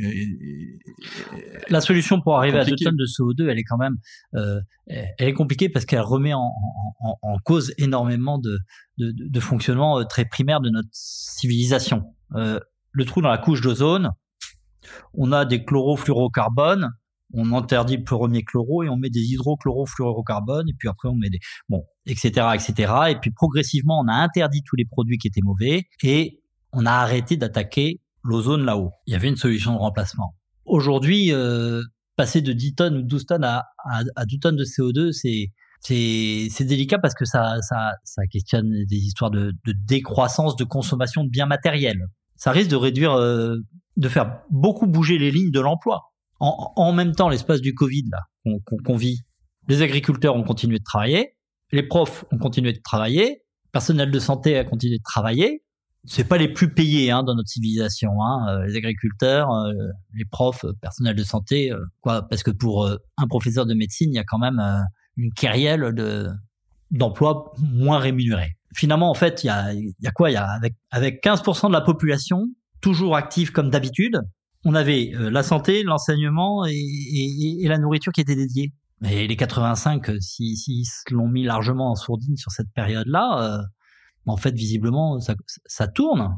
Si jamais il n'y avait pas le Covid, il faudrait continuer à tourner comme ça, en ayant simplement le droit d'aller se balader à droite, à gauche, de prendre des bières au, au bistrot, de bon, et puis ceux qui étaient là à produire euh, tout un tas d'outils qu'on surconsomme beaucoup trop vite avec des cycles de vie beaucoup trop courts, bon bah il faut qu'ils se reconvertissent, qu'ils aillent faire euh, chansonnier et puis qu'on arrive à accepter de donner de la valeur à ça. Et puisque finalement la nourriture arrive dans l'assiette, on arrive à faire apprendre des trucs aux gamins, on peut continuer à se former quand on est vieux et on est soigné. Enfin, les, les fondamentaux étaient là. Donc euh, questionnons tout, tout, le reste. Et aujourd'hui, la chaîne de la valeur du travail, euh, le modèle social est financé par euh, le travail et, grosso modo, on a un gros intérêt à, faire tourner la société de consommation parce que c'est elle qui, fonde notre modèle social. Enfin, je pense qu'il y a des réflexions un peu plus profondes pour réussir à. C'est quoi C'est très difficile de, faire euh, modifier ces choses-là. Enfin, on pourrait bâtir tout sur une espèce de TVA. Aujourd'hui, aujourd'hui, la sécurité sociale, elle est payée quand il y a quelqu'un qui travaille une heure et c'est les URSAF qui collectent les sous quand on travaille. Et finalement, en fait, il y a 30% des gens qui, euh, qui sont vivants en France qui, travaillent et qui, qui permettent d'alimenter tout système. Il faudrait peut-être mettre euh, ces ressources. Euh, enfin, CSG, CRDS sont venus déjà un peu adoucir ces choses-là. Mais on, a des points d'ancrage comme ça, à mon sens, qui, qui, rendent les choses difficiles pour pouvoir aider les métiers à, à, à sortir d'un système où il faut transformer des matières premières en autre chose, parce que c'est ça qui consomme de l'énergie, hein, c'est la transformation. Transformation et puis le transport. Mais bon. quand on voit la carte en France euh, de justement on a des, des, des puits d'énergie euh, consommés, euh, c'est vraiment des zones où il y a le plus de transformation en fait. Ah, là, il y a la, euh, oui, ça c'est la carte des, des, des, des, quelques gros, gros, gros émetteurs. Euh, bon, il y a la sidérurgie, il y a les cimenteries qui sont à l'origine de, de beaucoup. Mais bon, euh, après, il y a euh, quoi L'agriculture, c'est quelque chose de très très diffus. Hein. Euh, c'est beaucoup moins localisé, c'est très répandu. Mais bah oui, je sais pas, quand on a peut-être 15 millions, entre 15 et 20 millions de têtes bovines euh, réparties sur tout le territoire, qui font autant de gaz à effet de serre à elles seules que les deux tonnes quasiment euh, auxquelles on doit se limiter chaque année. Donc, il y a aussi des sources très diffuses tout le transport, c'est le CO2 est diffus euh, tout, le long des axes.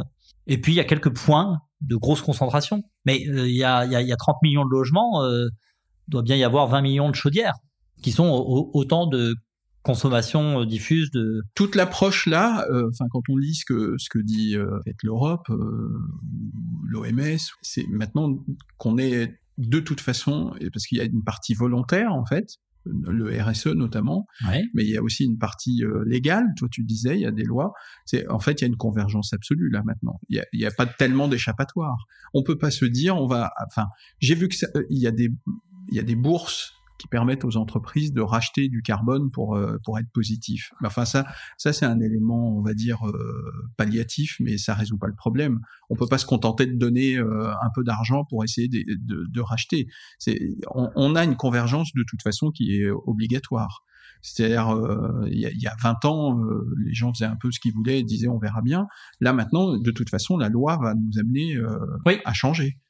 Donc, donc on n'arrivera peut-être pas à descendre à, à, à deux, mais peut-être qu'on peut passer par des étapes. Ces étapes-là, de toute façon, elles vont être guidées par la loi, puisque au fur et à mesure, la loi réduit le spectre de ce qu'on doit. Oui, mais la loi, quoi, ça, ça avance doucement, ça avance relativement doucement. Donc, euh, c'est vrai. Bon, il faut pas forcément aller trop vite parce que sinon, après, on, éventuellement on loupe, mais euh, si on avance trop lentement, ben effectivement, on sera rattrapé par euh, les événements, parce que les événements climatiques, ils, sont là. La vie va devenir euh, plus contraignante. Mine de rien, euh, là, en tant qu'agriculteur, alors je sais, il faut pas se baser sur l'observation, nos observations individuelles, parce que le changement climatique, c'est c'est la généralisation de l'augmentation de la fréquence de ces événements un peu partout. Donc on peut pas être partout. Mais quoi, le climat il change. Les agriculteurs ils s'en rendent compte. Et, et, et, aujourd'hui il y a pas il y a, il y, a, il y a 2 milliards de personnes sur la planète qui, qui, qui se nourrissent euh, de ce qui pousse à 2, 2 km de chez eux, 3 km de chez eux. Bon. Il y a une euh, sécheresse une année, il y a une sécheresse deux ans. C'est de l'hyper local, ça. C'est des gens qui vivent vraiment. Ah oui. Euh, sans, finalement, il n'y a pas de transport autour d'eux et ils vivent vraiment avec ce qu'ils arrivent ou à faire pousser ou à se procurer en marchant. Euh, à droite, à gauche, oui, c'est ça. C'est euh, le, le, village et puis c'est ce qui pousse autour. Hein. Donc, si cet écosystème-là plante, ces gens-là peuvent plus rester dans le. Bah voilà, ils se déplacent s'ils plantent un peu trop souvent, on peut on peut peut-être pallier un an, deux ans, trois ans, quoi. Je sais pas. Il y a eu des catastrophes. Euh, le Biafra, quand on était môme, euh, c'était euh, il y avait des vraies famines. Mais bon, et, et, et, on sait maintenant, on a la logistique, l'infrastructure pour pouvoir. Mais à un moment, quand, quand on peut plus vivre sur place parce que ça nourrit plus, même s'il y a l'ONU qui vient avec ses casques bleus et puis et puis des ses bols de riz, bah les gens ils vont se déplacer. Et puis quand ça se déplace, bon bah les, migrants, c'est un, autre. Les migrants, c'est un risque quelque part. après les migrants, ça fait ça fait les discours populistes, ça fait enfin euh, Trump, Poutine. Euh, ouais, ça, ça règle pas le, Brexit. Quoi, il y, a des choses qui se fragilisent. Hein. C'est pas le changement climatique là. C'est pas le changement climatique, mais, c'est la conséquence. euh, le changement climatique est une conséquence d'une consommation effrénée, mais cette consommation effrénée, elle entraîne également euh, des inégalités, le changement climatique qui, lui, il entraîne des, déplacements de population. Tout ça, ça, c'est une mayonnaise qui tourne mal. Enfin, ça marche aussi avec les œufs en neige. Hein. De temps en temps, on n'arrive pas à les faire prendre. Donc ça s'effondre ou je sais pas quoi. Enfin, il y a, y a quelque chose, il y a un chemin vertueux pour en sortir, mais euh, le plus on tarde, et comme on est sur un processus irréversible, c'est-à-dire que si l'humanité disparaît demain, dans 200 ans, dans 300 ans, il fera plus chaud qu'aujourd'hui en moyenne. Hein, euh, la, température, il y, a, une énorme inertie au système, donc euh, euh, on revient pas dessus. Il va falloir être très astucieux et très très sage. Mais, mais la sagesse, c'est pas le propre de l'homme tout au long de sa vie. Éventuellement, avec l'âge, on devient un peu plus sage, mais tu vois, je, rebondis là sur, euh, puisqu'on voit bien qu'il y a des choses qui changent. Enfin, la semaine dernière, on a entendu que, enfin, c'est des, des, gouttes d'eau hein, finalement par rapport à tout ça. Euh, j'ai vu que l'État italien avait euh, interdit maintenant aux paquebots euh, de croisière de rentrer dans Venise. Ouais.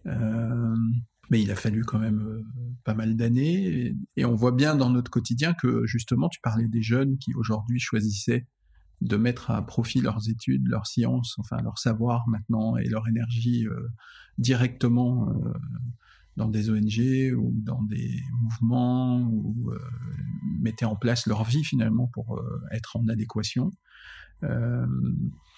toi, tu, tu, tu sens à ce niveau-là, y compris chez tes clients, dans les entreprises de tes clients, Maintenant, est-ce que tu as des, des, des, gens qui sont très moteurs comme ça, ou qui font simplement que respecter des choses, ou qui maintenant sont demandeurs pour aller plus loin? De plus en plus, quand on faisait des plans climat pour les territoires en 2010, ces informations-là, euh, la première obligation c'était en 2012, donc à un moment, euh, c'est une obligation, donc il y a les services de l'État qui instruisent, qui vérifient ce qu'on a fait. Bon, à l'époque, ça vérifiait pas grand-chose. Maintenant, euh, quand on fait des plans climat, air, énergie, territoire et qu'on le remet euh, au, service de l'État, euh, ils regardent, ils fouillent, ils, disent bon, vous recommencez, le compte n'y est pas. Il y a de la compétence, il y a du retour. Donc on, on, voit bien que les choses progressivement, les gens en prennent conscience. Mais, mais encore une fois, le, c'est super que ça ait lieu. Mais les démarches individuelles, à mon sens, sont les plus importantes. Enfin, c'est c'est pas forcément les plus importantes. Il faut un sauver la planète et il faut se sauver soi-même, sauver son territoire ou sa population et donc quiconque euh, se retrouve en situation de les les 2500 euros euh, par an de gaz naturel que consommait ma maison il y a 10 ans, ben moi là, ça me fait 25 000 euros de gagné en 10 ans. Et puis je les ai remplacés par 300 euros de bois compressé. Ça m'a payé plus que l'isolation de ma maison avec un espèce d'énorme pull qui fait 20 cm d'épaisseur que j'ai mis à l'extérieur. Avec des jolies monnaies de nature et tout pour pouvoir rendre la maison en plus plus belle que ce qu'elle était avant.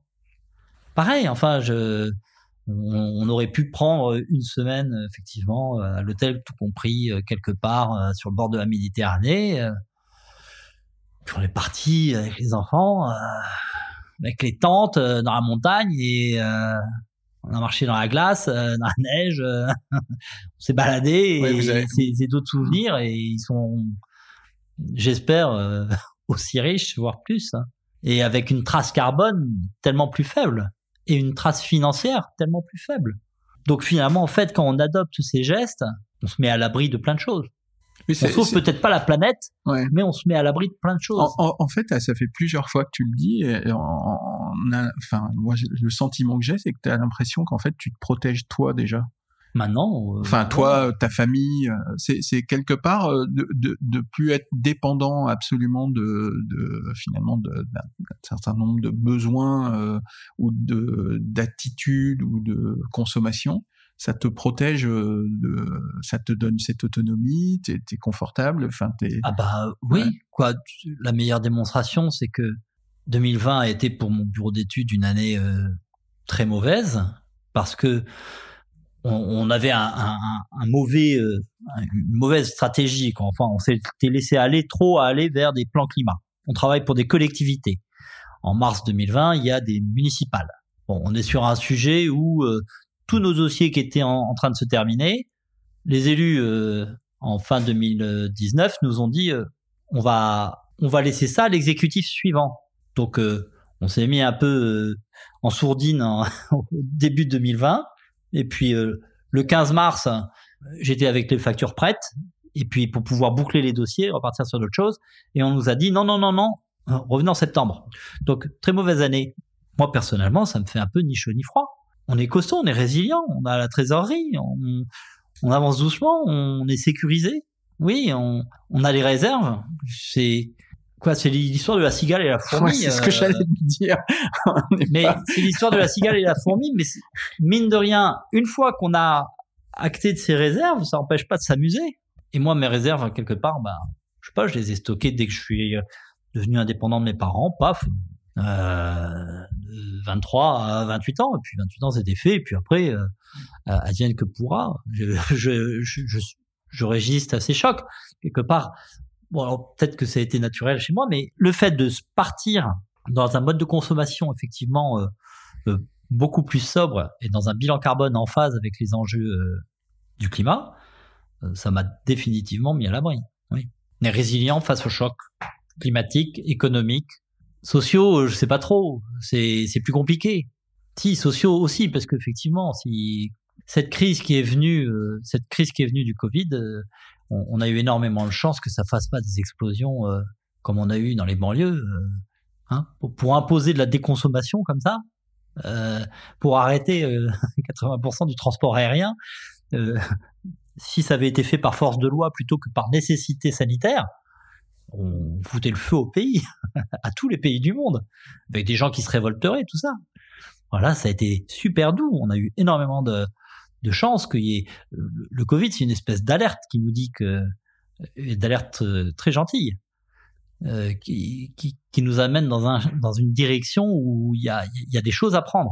Oui, bah, c'est sûr que c'est une, une, prise de conscience. Enfin, moi, je vois sur mon activité, chaque année, je fais à peu près 30 000 kilomètres. Je me déplace. Euh, je crois que j'ai dû réduire au moins de trois fois, euh, si c'est pas un peu plus, ma, mon usage. Euh, j'ai travaillé autant, voire plus, différemment. Enfin, je me suis organisé. Donc ça, par exemple, c'est aussi, une, enfin, beaucoup d'autres l'ont fait cette prise de conscience.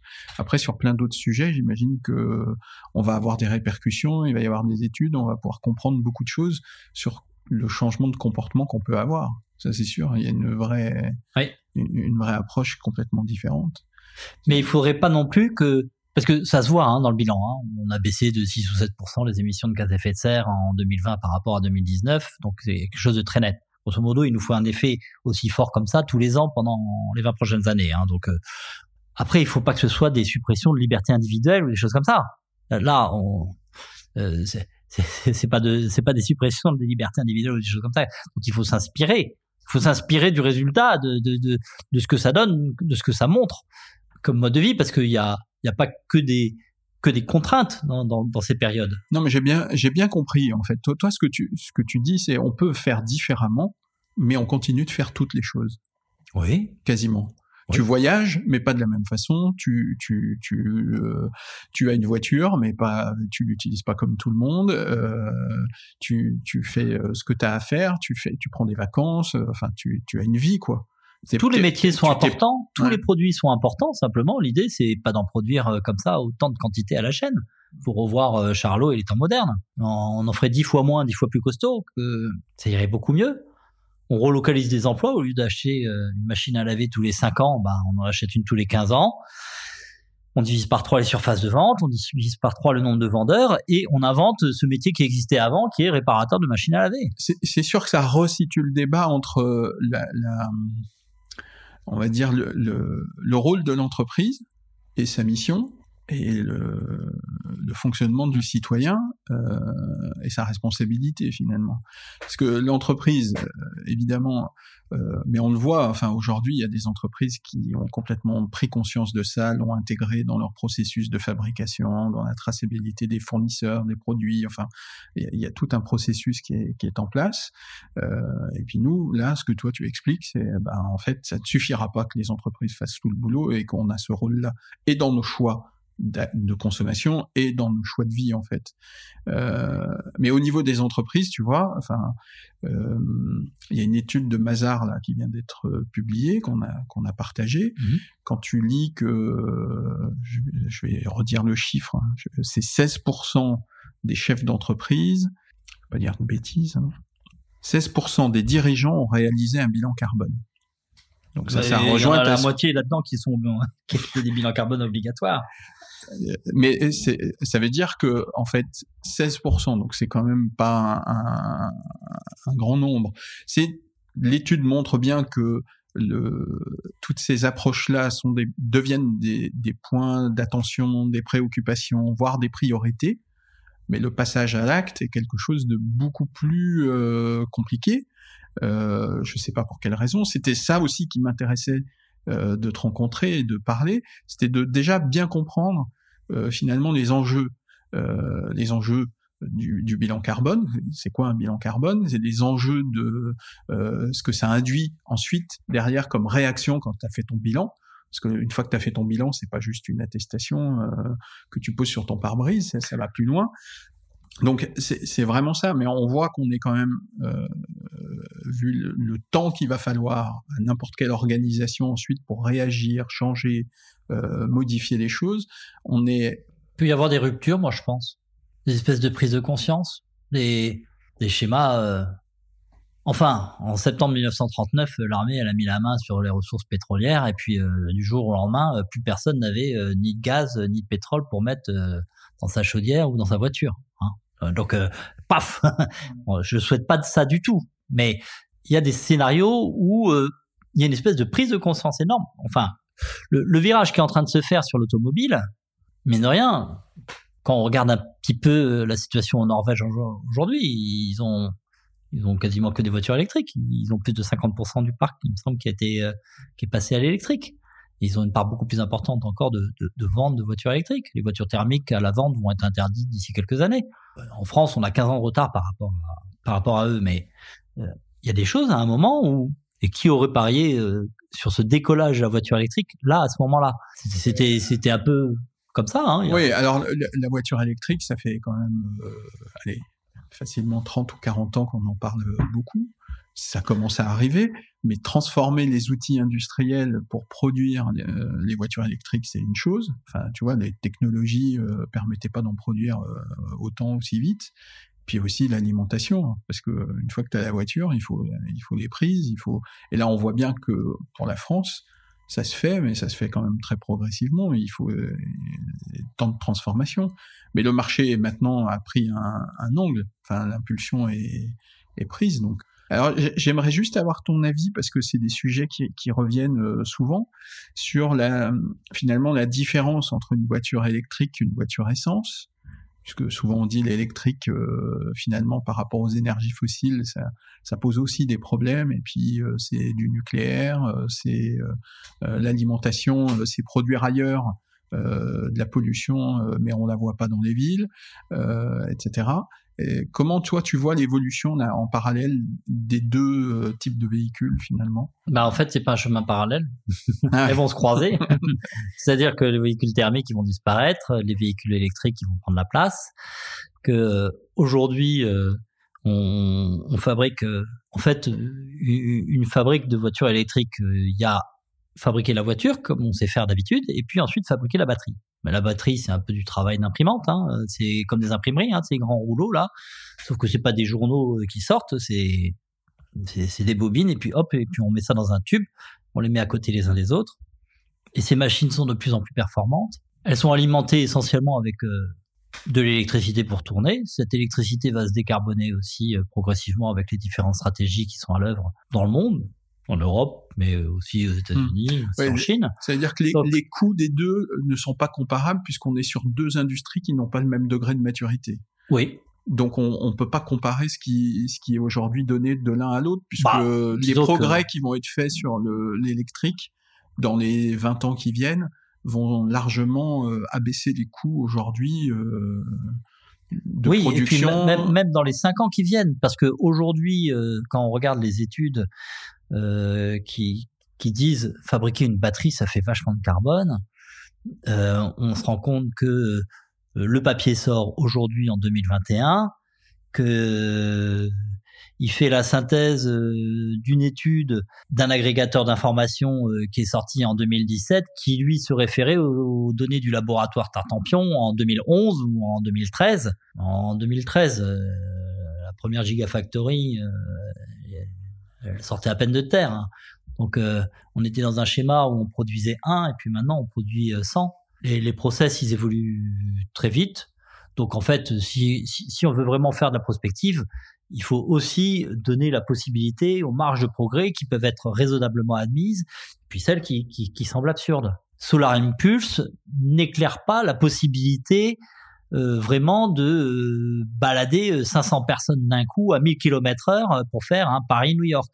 Non. Mais il y a un four en sidérurgie dans le nord de l'Europe qui est en construction aujourd'hui pour faire prototype et utiliser de l'hydrogène plutôt que du, charbon, du coq pour, pour essayer de, réduire l'impact carbone de l'acier.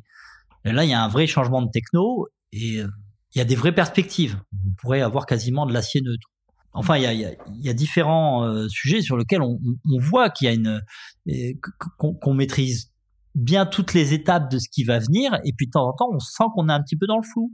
La fusion en nucléaire, quand j'étais petit, euh, on nous disait dans les années 70, la fusion c'est dans 50 ans, et il y a encore 10 ans, souvenir d'un ingénieur du CEA qui me disait la fusion c'est dans 50 ans. Donc il faudrait reposer la question, mais aujourd'hui, je pense que la fusion, effectivement, c'est probablement dans 50 ans. Donc euh, on sent bien qu'il y a une révolution à venir, mais elle vient pas. Et puis il y en a d'autres, on, les voit. Euh, la, la, la, la, consommation des data centers en France, qu'on peut suivre avec l'open data des données d'énergie, ça c'est un des progrès. Ça, il y a l'open data des données de l'énergie en France. Gaz de France, EDF, euh, e tout ça, là, ils sont obligés de mettre à disposition du public euh, les, informations. On prend ces big data, on prend les codes NAV des data centers. On se rend compte que les data centers en 2013 consomment autant d'électricité euh, qu'aujourd'hui sur le territoire national. On est dans le même ordre. Et, pourtant, on a multiplié par par 10 ou par 100 la quantité de données ah oui, c'est ça que tu voulais dire. Donc en fait, on a eu un gain en efficacité colossal. Pour l'instant, a été a permis de contenir euh, l'augmentation attendue des consommations d'électricité dans les dans les data centers. On arrive, on sait aussi qu'on arrive à la fin d'un cycle euh, vertueux parce que tout ce qui était à gagner par exemple sur la climatisation, euh, on a mangé 80% du, du gâteau. donc on sait que ce qui reste, c'est pas encore 80, non, ce qui reste c'est 20. Donc, alors que la progression va être encore très très importante. Oui, mais donc c'est simplement que on peut avoir une image sérieuse et réaliste des progrès qu'on peut attendre. Il faut pas attendre n'importe quoi de la techno parce que ça C'est sûr que dans ce cas-là, on va se fourvoyer. Mais il y a des domaines dans lesquels on sait que euh, on a des marges de progrès et qu'elles seront exploitées dans des horizons euh, relativement fermes. C'est ce qui se passe aujourd'hui. En fait, aujourd'hui, les analyses dans les batteries électriques, elles, prennent du retard. Elles, elles, sont, elles sont pas à jour. Alors c'est difficile de trouver la consommation d'électricité de la gigafactory de qui, qui, qui est dans le Nevada. Enfin, moi, j'ai pas trouvé encore, je cherche. Mais je connais leur production de, de, de batteries qui est en face. Bon, après, effectivement, il faut aller chercher les matériaux. Ça, c'est des process, on connaît mieux, c'est euh, les matières premières. Euh, faire le bilan carbone de la batterie, c'est des choses qui vont devenir vertueuses. La voiture électrique, elle va définitivement être euh, bien plus performante que la voiture thermique. Mais ce qui est essentiel, parce qu'il n'y aura pas une voiture par personne, il n'y aura pas autant de voitures électriques qu'il y a de voitures thermiques, en tout cas pas à l'échelle de la planète, il faut apprendre à utiliser la voiture différemment. Alors c'est ce que j'allais te demander, ouais c'est euh, au niveau de la voiture, enfin de la voiture électrique ou même de la voiture euh, traditionnelle aujourd'hui. Quels sont pour toi les, dans vos études, les, les facteurs de surconsommation de carbone finalement? Est-ce que c'est parce que la voiture va trop vite? Est-ce que c'est, enfin, qu'est-ce qui influence dans une dans une voiture ton ton bilan carbone? À la hausse ou à la baisse d'ailleurs? Bah, J'imagine euh, ta conduite, mais alors il y a la conduite, la vitesse, ça c'est sûr. 110 km/h, j'ai pas attendu une proposition de la Convention citoyenne du climat pour rouler à 110 km/h. Je, roule même à 100 km/h. Je consomme 4 litres, 4 litres 3, 4 litres, 4 litres 3, ça dépend. Si on est chargé, s'il y a du vent, s'il y a pas de vent, avec une Logi 7 places, voiture bas de gamme qui coûte euh, c'est pour ça que tu parlais, tu parlais de la patience de tes voyageurs. Oui, oui, je parlais de la patience des voyageurs parce qu'effectivement, on va pas très vite. Mais bon, on n'est pas pressé non plus. Euh, enfin, je sais pas, ceux qui sont pressés, ils sont dans une roue de hamster et, ils sont pas prêts d'arriver puisque ça tourne en rond. Donc, euh, roulez moins vite, oui. Mais après, quand on a une voiture électrique, l'enjeu, il, il, est arrivé à destination parce qu'on est quand même un peu limité. Hein euh, Donc, si on roule un peu plus lentement, bah on, on, va nettement plus loin. Alors sinon, on est obligé de faire un arrêt intermédiaire et puis euh... donc il y en a qui ont l'habitude de rouler vite et puis ils se tapent un arrêt et puis s'ils trouvent pas le superchargeur à 50 ou à 100 kW et qui tombent sur un 20 kW ou un 10 kW, ils, bah, attendent, ils attendent le temps de la recharge. Là, ouais, et ils auraient été plus fins de, de rouler plus doucement, plus tranquillement. Mais euh, surtout dans l'usage de la voiture, parce que ça, c'est le trace carbone du véhicule kilomètre. Mais ce qui est important, c'est la trace du voyageur kilomètre, parce que le service que rend la voiture, c'est elle nous déplace. C'est de mieux utiliser les voitures, c'est de les utiliser euh, plutôt pleines. Alors là, il y a un espace Covid qui est un petit peu euh, qui empêche qui, rend un peu difficile de faire de, de, prendre des autostoppeurs de partout. Mais un des enjeux dans la mobilité, c'est d'arriver à faire en sorte que la voiture elle sera, soit soit mieux remplie. Et une voiture mieux remplie, c'est c'est la voiture électrique, ça peut être un rêve et une solution, et puis ça peut être aussi un monstre.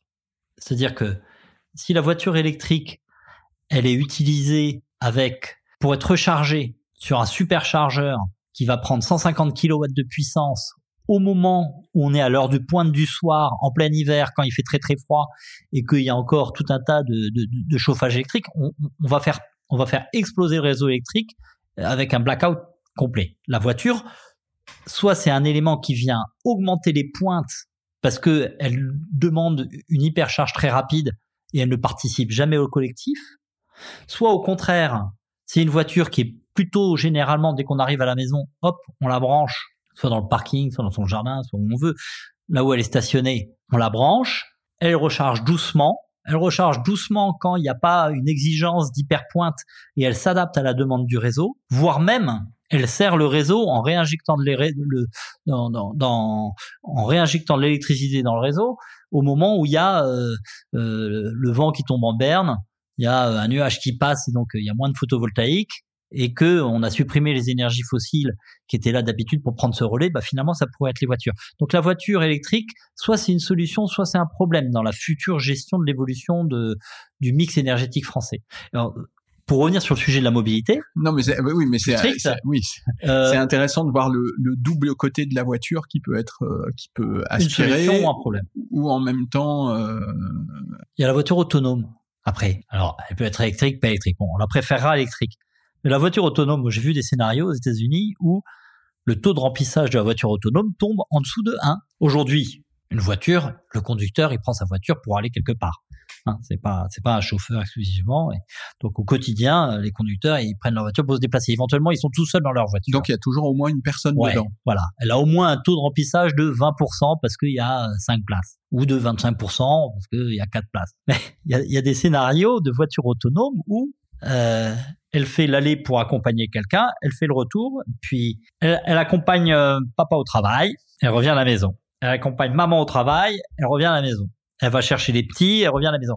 Alors, elle sert un peu tout le monde, mais à chaque fois, elle fait un trajet à vide et un trajet à plein. Mais ça devient un véhicule familial et plus un véhicule unique. Peut-être, mais avec un taux de remplissage de 0,5 en moyenne. Parce que comme c'est facile, en plus, il n'y a pas besoin de papa pour conduire les enfants puisqu'elle est autonome. Donc, euh, ou de maman pour conduire les enfants parce qu'elle est autonome. Mais mais mais on peut et, et, là là on va dans le grand délire parce qu'effectivement si on arrive à des taux de remplissage de 0,5 alors il y a d'autres scénarios qui disent au contraire la voiture enfin moi chaque fois que je sors de chez moi il y a il y a 150 voitures euh, là dans dans, dans, dans, mon angle de vue et, qu'est-ce qu'elles font là? Elles sont là tout le temps le jour la nuit elles sont toujours là Enfin, sur les 150, il y en a toujours au moins 100 qui sont là. Parce qu'une voiture, il y a 8700 heures dans l'année, et une voiture, ça roule 260 heures par an, à 50 km heure, en moyenne, et ça fait 13 000 km par an. À chaque fois qu'on prend une voiture de location et qu'on appuie sur le petit bouton, on voit que la vitesse moyenne est aux alentours de 50 km heure. Et puis toutes les big data nous informent que euh, voitures particulières, elles font euh, aux alentours de 13 000 km par an. Donc ça fait 260 heures. Euh, ça circule jamais les voitures.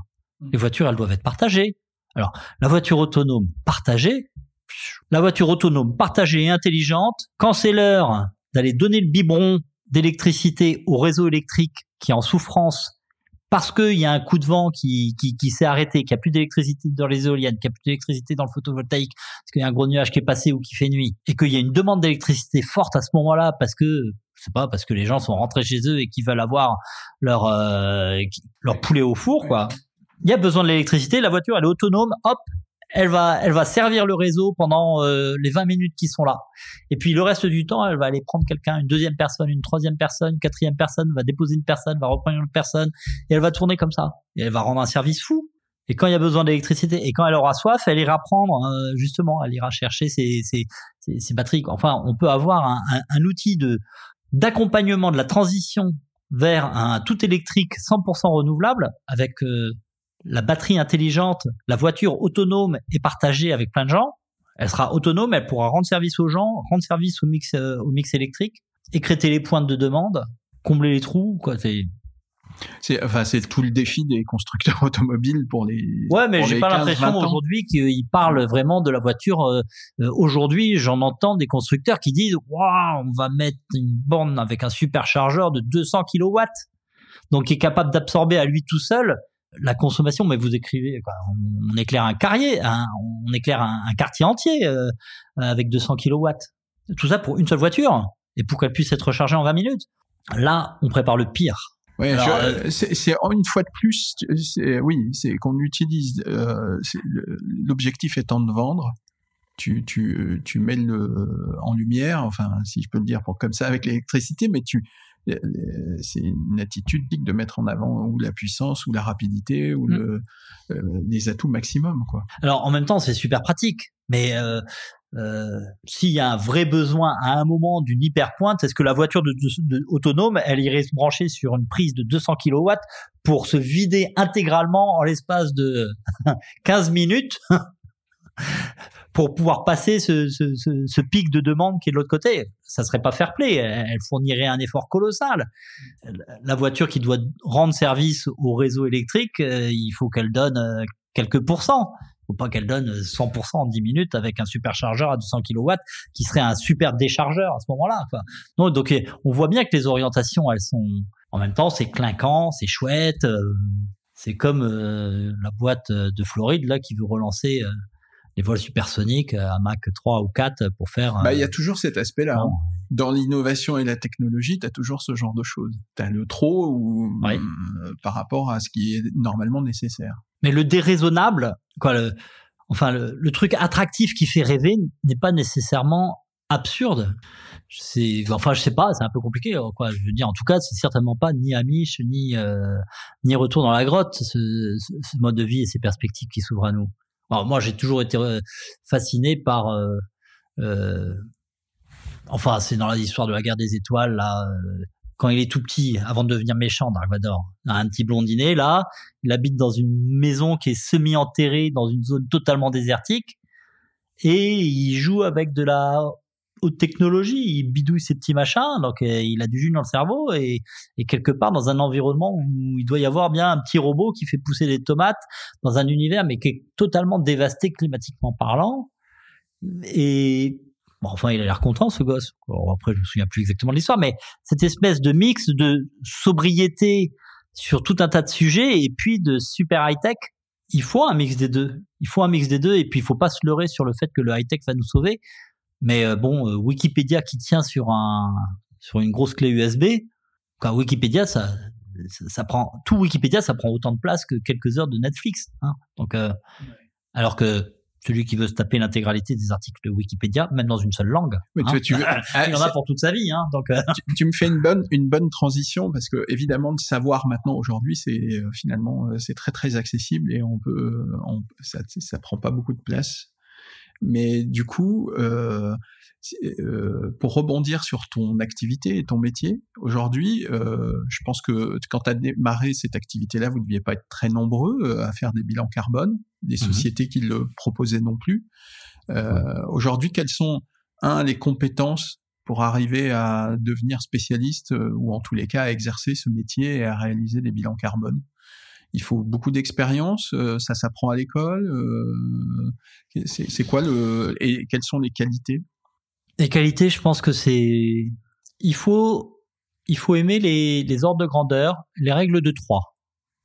La règle de 3, j'ai appris assez tard ce que c'était. En fait, je crois que je la faisais un peu instinctivement dans ma tête, mais c'est parce que peut-être j'avais des problèmes avec les apprentissages, mais c'est, euh, si euh, un verre pèse 100 grammes, ben, deux verres, ça pèse 200 grammes, un truc comme ça, quoi. C'est pas beaucoup plus loin que ce genre de logique. Grosso modo, euh, mais il faut être à l'aise pour les manipuler et puis beaucoup de beaucoup de curiosité pour comprendre comment un, un process.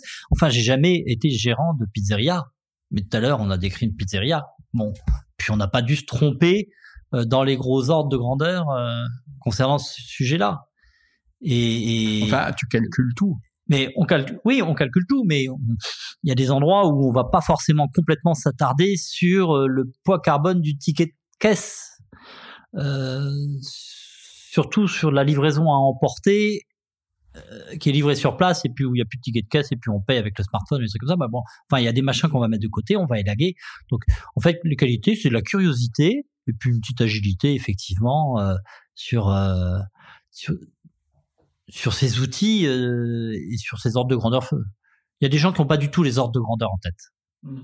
qui, ont, qui, ont, du mal à accrocher. Qu'est-ce que c'est? Un litre, un millilitre?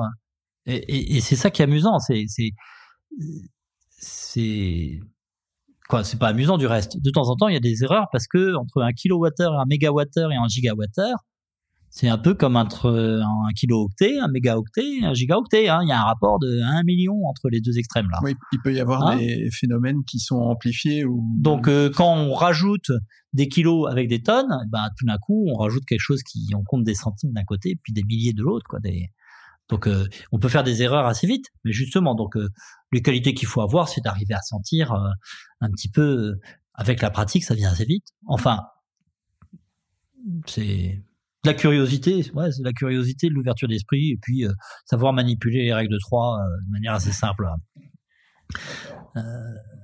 il faut, je crois pas qu'il faille beaucoup d'autres de la. Je crois que l'essentiel c'est là. Bien sûr, derrière, il y a une certaine rigueur à avoir, mais la principale qualité, c'est d'arriver à faire le tri quand même entre bien ressentir les informations qui vont être importantes et les informations qui vont, qui vont juste prendre du temps et nous faire perdre du temps et qui vont pas être importantes. Mais à force, les leviers, enfin, on, arrive assez vite à les identifier. Et Enfin, je trouve ça simple. Et quand j'apprends à mes clients à aborder le sujet, euh, à la fin, c'est simple. Et, effectivement, au début, ça a l'air d'être un grand mystère. Et, quand les clients viennent à toi, euh, ou font cette démarche de bilan carbone, euh, tu as plusieurs types de clients, j'imagine. Il y a ceux qui sont un peu obligés, il y a ceux qui pensent qu'ils n'ont pas de, c'est pas, c'est pas grave. Enfin, oui, et puis t'as ceux qui veulent absolument, j'imagine, changer ou faire changer leur leur entreprise. Parce que aller dans une démarche comme ça, ça, ça modifie, on l'a compris, euh, ça ne peut que modifier le business model. Donc pour un entrepreneur, c'est quand même significatif. Tu, tu, sais que tu vas changer ton business model. Donc tu, tu, dois vraiment bien comprendre quels sont les tenants et les aboutissants pour arriver à en tirer quelque chose de, vers le futur. Ceux qui ont envie, les livres sont relativement ouverts. de toute façon, déjà, il faut que ce soit le plus simple possible.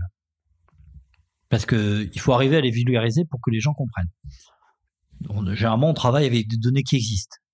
Il faut au maximum travailler avec des fichiers informatiques où il y a les données, elles sont éventuellement un peu en vrac, et nous, on va les traduire en tonnes de CO2. Parce que sinon, quand on demande par exemple des factures ou des éléments, pour identifier la consommation de gaz et d'électricité, simplement, hein, des trucs aussi bêtes que ça, qui sont vraiment les trucs les plus simples et les plus basiques.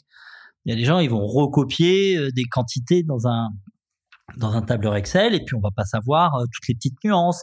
C'est des mégawattheures PCI ou c'est des mégawattheures PCS. Alors pouvoir calorifique supérieur pouvoir calorifique inférieur, euh, du gaz naturel, c'est quoi? C'est tout ça. Il y, a, plein de détails. Donc, on prend les données les plus brutes possibles qui n'ont pas été transformées. Comme ça, elles sont déjà disponibles sur une étagère. Et nous, on lag. C'est notre métier. Ça, c'est la première étape. Après, on, construit et on essaye d'ordonner les informations de manière un peu simple.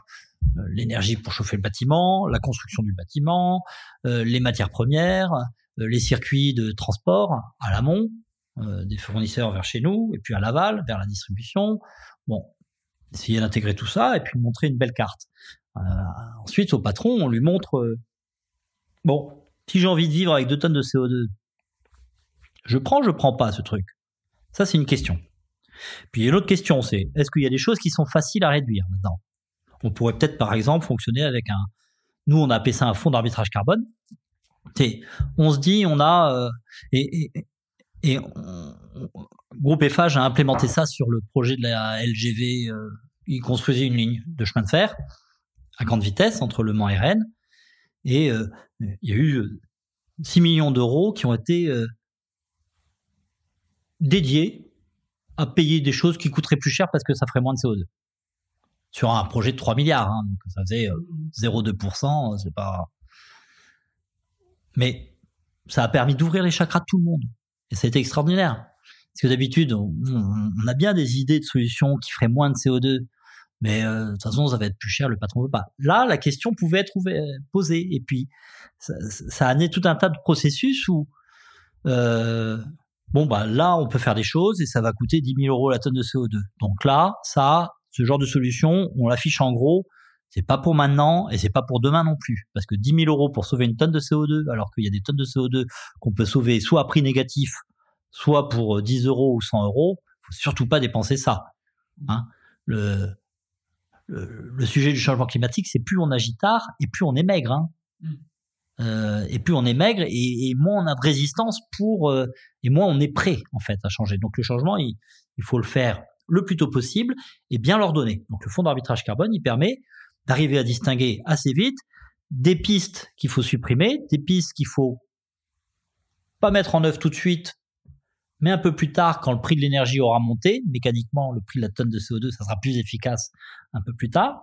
Et puis, celles qu'il faut mettre en œuvre tout de suite, parce que soit c'est des données qui sont des changements qui sont pas chers, soit c'est des changements qui font faire faire des économies. Parce que mine de rien, quand on remplace une flotte de Clio par une flotte de vélos électriques à assistance électrique ou de scooters électriques, parce qu'il s'agissait d'aller euh, chez des clients euh, à euh, dans un rayon de 15 km, bon, ben, ça coûte juste moins cher.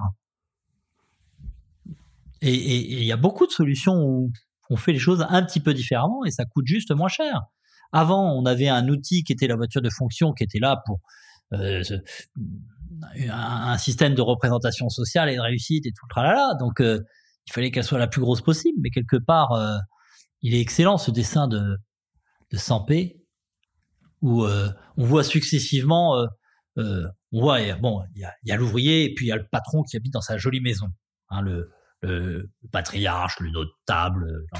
Et puis, quand il y en a un qui est je sais pas, il y a une centaine d'années, euh, il y en a un, il a une bicyclette et puis l'autre, il a euh, la première voiture. Et puis on voit que ensuite l'ouvrier a la petite voiture, le patron, il a la grosse voiture. Et puis à la dernière image, ben l'ouvrier, il est dans un embouteillage devant chez lui là, c'est toujours la même image, mais il y a un embouteillage monstre et il est dans la petite voiture. Et on voit le patron qui sort avec un petit euh, vélo électrique ou un truc comme ça. en fait, il y a des solutions moins chères qui font moins de... Enfin, donc l'idée, c'est de prioriser, c'est de se poser la question est-ce que à 2 tonnes de CO2, les gens ont toujours envie de mon produit ou est-ce qu'il faut que je change de produit ou je change de manière de faire? Et ensuite, comment est-ce que je fais pour réduire?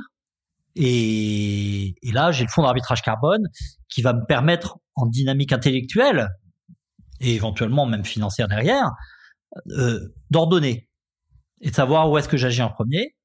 Et puis ensuite, à un moment, il faudra aussi se préoccuper de savoir si euh, puisqu'on, si jamais on veut la notion de neutralité carbone, il ne s'agit pas d'acheter des tonnes de CO2 pour planter des arbres euh, quelque part en Afrique qui vont euh, se dessécher à la première sécheresse dans 15 ans et que euh, les émissions qu'on fait aujourd'hui, arriver à les compenser. Il, va y avoir une réflexion effectivement un peu plus lourde sur comment est-ce qu'on peut séquestrer avec des vrais projets mis en place. Alors aujourd'hui, on a un horizon, c'est que il y a des y a une startup suisse qui qui commence à, aspirer du CO2 atmosphérique, donc très diffus. C'est pas la sortie d'une cheminée de haut fourneau ou d'une usine. C'est le CO2 qui est dans l'atmosphère, elle l'aspire, elle le transforme en, CO2 minéral comme dans l'eau gazeuse.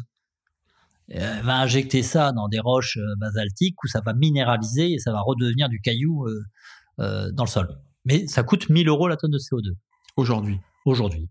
Et puis, ça pourrait peut-être coûter euh, un peu moins cher ensuite, mais si on n'a que 2 tonnes par an et par personne à séquestrer, c'est quand même plus facile comme horizon que si on a 12 tonnes. Hein?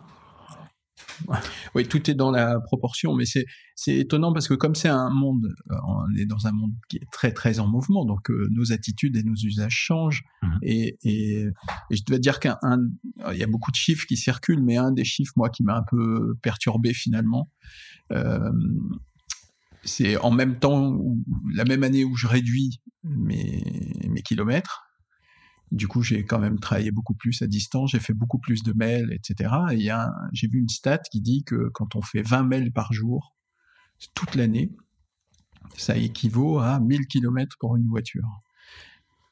Et donc, en fait, c'est vraiment une, une démarche totale qui doit être abordée. Euh, c'est une compréhension totale de ce qu'on fait.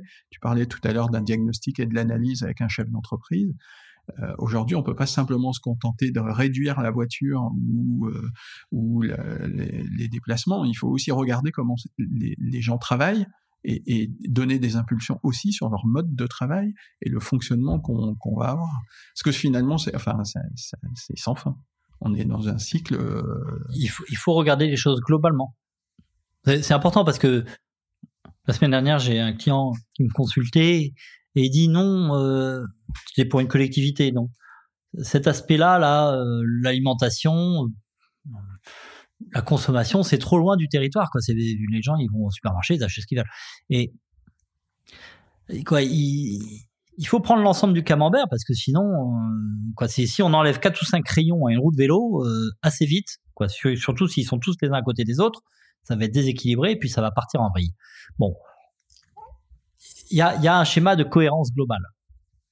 Il y, a, un schéma de cohérence globale. Euh, on réduit la voiture, on rajoute des mails. Bon, si on enlève les grosses pièces jointes, qu'elles sont partagées sur, euh, je sais pas quoi, qu'on utilise du, du cloud, stockage, peut-être du cloud, mais après pas n'importe quel cloud. Et puis qu'on fait le ménage régulièrement. Euh, oui, j'ai vu pour les pour tout ce qui est cloud, c'est Greenpeace qui, fait une, qui a fait une très grande étude sur euh, comment, euh, sur le clic, et qui permet euh, pour les fondus de digital de comprendre vraiment l'impact de ces clics. C'est pas la même chose de cliquer sur Azure ou sur AWS ou sur d'autres data centers, mais c'est pas la même chose de cliquer sur tel ou tel site parce que chaque compagnie a fait des choix euh, parfois sans le savoir. Hein, c'est pas c'est pas une incrimination. Enfin, ça dépend de la taille de la compagnie hein, mmh. en fait. Hein. Mais chaque clic compte euh, et, et, on s'engage aussi dans une, une course euh, au clic. Et donc euh, là, j'ai vu, enfin, l'étude est assez impressionnante puisque tout, tout est pris en compte. Donc oui. on, peut vraiment, là aussi, sans même... et on peut choisir son hébergeur en fonction du contenu carbone de l'électricité qu'il va consommer dans son data center. Et et en fonction, et puis ensuite, il y a ceux qui font du blanchiment d'électricité sale, et puis il y a ceux qui achètent de la vraie électricité. Euh, c'est pas du blanchiment, c'est du verdissement. Hein, et puis il y a ceux qui achètent de la vraie électricité verte. C'est-à-dire que il y a une nuance entre acheter un certificat d'électricité et acheter de l'électricité à un producteur et également le certificat. Euh, le certificat coûte rien, donc euh, on peut acheter de l'électricité certifiée verte, mais bon, enfin, il y a des petites nuances là-dedans, mais qui, qui, qui, qui, sont en train de se résoudre, mais effectivement sur le numérique. Et puis le numérique, c'est un chantier euh, qui, est en plein bouleversement. Euh, l'explosion de, Netflix et du streaming vidéo euh, plus généralement, mais Netflix, c'est quoi? Il y avait déjà YouTube, et puis ensuite il y a Netflix qui a fait exploser les volumes. C'est le petit mail dont on bah tout à l'heure, il pèse plus grand chose là, parce que j'envoie un mail avec une pièce jointe de 1 méga, mais bon, je vais avoir euh, en 4K, mais c'est, je vais avoir 2 gigas qui vont passer là dans la dans la demi-heure, donc euh, ça fait 2000 mails comme tout à l'heure. Hein, donc euh, oui, c'est évident, mais enfin ça rejoint ce que tu dis euh, sur euh, nos choix de consommation et, comment on veut on veut évoluer. Mais enfin, du coup, on peut prendre tout en compte, quoi. Il faut prendre tout en compte pour avoir une vision claire, structurée, globale qui permet de prioriser et et de pas se tromper parce que parce que sinon ça peut être assez vite de reporter les émissions sur soit son fournisseur, soit son client typiquement, hein, quoi. Qu'est-ce qu'on pourrait avoir comme exemple? Bon, enfin, de temps en temps, il y a des systèmes qui coûtent un petit peu moins cher, mais qui consomment plus d'énergie. C'est moins élaboré à fabriquer, mais ensuite, euh, je le vends à mon client et c'est mon client qui va le brancher sur la prise et qui va payer l'électricité. Bon, donc il coûte moins cher la fabrication, il fait moins de carbone à la fabrication, mais il fait plus de carbone ensuite à l'utilisation. Et puis de temps en temps, il y a des trucs. Euh, enfin les dalles d'écran plat et les choses comme ça, ça, ça, ça, coûte une blinde en, termes de CO2. Ils consomment de moins en moins. Mais la baisse de la consommation ne, ne, ne compense pas le coût de fabrication. non, non. Bon, après, les nouvelles technologies, peut-être que dans le futur, il y, a des, il y a des perspectives. Mais bon, pour l'instant, en tout cas, il vaut mieux clairement avoir un petit vidéoprojecteur ah qui va peser quelques 30, 40 kilos de CO2 plutôt que une dalle énorme qui va peser 2 euh, tonnes. Et même le vidéoprojecteur, il peut peser 100 kilos, mais ça. Non, il pèse plus 100 kilos, les vidéoprojecteurs. En kilos de CO2 Ah, en kilos de CO2. tu vois, moi, je suis pas encore dans. Pardon. oui, l'écran plat va peser 2 tonnes de CO2, là, celui qui est accroché sur le mur, hein, et, et qui est démesuré, alors que le vidéoprojecteur, il peut fournir un très grand service. Hein. Olivier, on arrive un peu vers la fin. J'ai encore quelques questions, les petites questions euh, finales. Euh, la première, dans ta carrière, quelle est pour toi la plus belle course, ta plus belle euh, réussite? Bah, Je pense que le fonds d'arbitrage carbone, c'est quelque chose qui m'a bien plu. C'est quelque chose qui a été repris ensuite par le groupe Eiffage, qui a fait son fonds, ils ont changé le nom un petit peu, mais qui l'ont instauré en principe à l'échelle du groupe. C'est parti de ça. Donc euh, oui, oui, c'est parti. C'est parti de. Euh, j'étais avec le, le, responsable de l'offre pour euh, le, le, marché de la LGV à l'amont au moment de la réponse à l'appel d'offre. Et puis on a dit, j'ai proposé ce système. Il a dit, ok, top là, je mets ça dans l'offre. Et puis c'est parti de là. Ensuite, on l'a expérimenté, déployé sur sur cette sur pendant les cinq ans des travaux de la LGV. En parallèle, peut-être même un petit peu avant, il y en avait un autre euh, qui était en cours euh, sur un projet de tramway dans le sud. Et puis, euh, bon, mais là, ça a bien pris et eux, ils l'ont déployé à l'échelle du groupe. Donc ça, c'est quelque chose dont je suis plutôt assez fier. Quoi. C'est, T'as initié, une satisfaction. c'est une vraie méthodologie maintenant de, de traitement d'un, d'un chantier, d'un dossier. Euh, Alors, c'est, l'analyse n'est pas forcément. Quoi. Après, je sais pas comment est-ce qu'ils le vivent, mais il y a le signal. Qui veut s'en emparer euh, s'en empare. Et j'en suis d'autant plus fier que j'ai vu apparaître des... une solution dans, dans, les travaux publics, une solution qui fait moins de CO2, c'est une solution qui va mettre en œuvre moins d'acier, moins de béton, principalement, parce que les deux gros vecteurs, ils se trouvent dans les cimenteries et la sidérurgie. Et donc, en fait, on va aller avec des solutions qui sont plus techniques, qui nécessitent plus de jus de cerveau pour arriver à optimiser en fait les, les structures en matière et elles vont avoir moins de matière mais elles vont être un peu plus que à mettre en place. Et donc en fait, on remplace de la matière et du CO2 en barre par euh, du jus de cerveau. Et, ça donne des belles solutions qui, à la fin, quand on a appris à les faire, puisqu'elles vont mettre en œuvre moins de matière, elles coûtent moins cher. Et au début, elles sont plus chères, c'est le prototype, et elles ouvrent la voie, un, à une optimisation financière, ça coûte moins cher et ça fait moins de CO2. Oh, que demande le peuple hein, C'est tout bénef, et donc ça, c'est ça, je suis content ça. Euh, à la casse, qu'est-ce que tu mettrais toi euh, Est-ce qu'il y a quelque chose qui te Il y a il y a il y a cinq ans, je suis on a monté une entreprise pour faire du covoiturage. Euh, on a testé l'agriculture, mais on voulait aussi tester le domaine de la mobilité en vrai sur le terrain. Et euh, on a monté une fondation, aussi une association, donc avait objectif carbone mobilité, puis une association qui s'appelait Microstop. On a rêvé un peu trop sur le, le pouvoir du numérique et de la mise en relation par smartphone interposée en instantané pour pouvoir faire du covoiturage de proximité. La solution finalement, en fait, euh, donc il faut mettre à la casse l'application mobile et ce qu'il faut, c'est euh, aller voir le, la collectivité, le gestionnaire des routes et arriver à redonner la possibilité à des automobilistes de prendre des autostoppeurs, de faire des points de rencontre entre, entre des piétons et des, et, et des automobilistes. Aujourd'hui, le covoiturage, c'est des places de parking de covoiturage. Ça permet à un automobiliste de faire du covoiturage avec un autre automobiliste quand c'est organisé sur la voirie. Bon, il y a Blablacar qui vous les porte, hein, mais pour pouvoir faire du covoiturage de courte distance, hein, moins de moins de 15 km, moins de 30 km, euh, il, il, faut réinventer des, des, porosités entre les flux, mais toujours en sécurité. Hein, depuis 40 ans, on sépare les flux d'automobilistes et de piétons avec des rocades, des deux fois deux voies, des glissières de sécurité, des ronds-points, tout un tas de trucs qui font que les flux sont complètement séparés pour la sécurité routière. Et il y a des points de rencontre qui existent, qui sont les abribus. Bon, mais il faut que il faut que les automobilistes puissent s'identifier à, à 150 mètres à l'avance que là il y a un piéton qui va à tel endroit parce qu'il y a un panneau qui l'indique et que bon ensuite on s'approche un peu on voit il a une bonne tête on a envie de le prendre une mauvaise tête on n'a pas envie de le prendre bon on fait son choix. Ah mais qu'on arrive à rétablir des connexions et, euh, y a, un voilà. système... à la case c'était le développement de l'application mobile et puis euh, il faut conserver là on avait fait fausse route un peu. Le vrai sujet c'est un sujet d'urbanisme et de mobilier urbain mais c'est des vraies discussions, ça. Mais tu vois, euh, enfin, c'est peut-être des idées toutes. Euh, ça me fait réagir parce que quand tu vois maintenant dans tous les parkings, euh, tu vois une place libre, il y a une petite lumière verte. Puisque tu es un abribus, tu pourrais très bien avoir un simple interrupteur qui signale que tu attends une voiture. Quoi que tu attends à une voiture et que tu veux aller à ce village-là qui est à 5 km ou que ou au contraire tu veux aller à l'autre et ouais ça pourrait être c'est intéressant alors ça vient ça vient progressivement on a un plan climat agglomération de Beauce-Val-Audois, euh, Grand Chambord. Quoi, c'est une communauté de communes, c'est deux communautés de communes.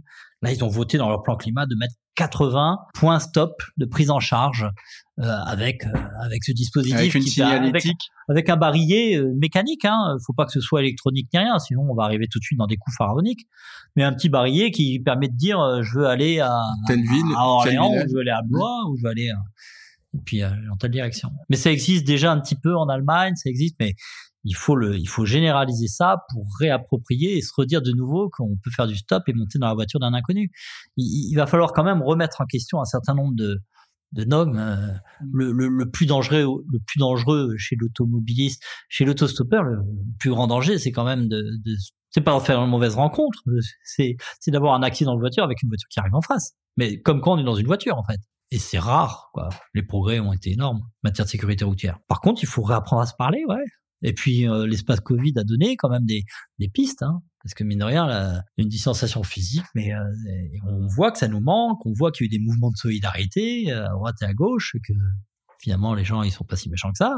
Euh, sur la route, est-ce qu'il y a des, des choses que tu as des, des, souvenirs de déplacements, de voyages, de rencontres, ou dans ta vie ou sur la vraie route? Mine de rien, le point de départ avec avec euh, Jean Covici sur la sur sa démonstration, ça, ça a été une étape très très marquante.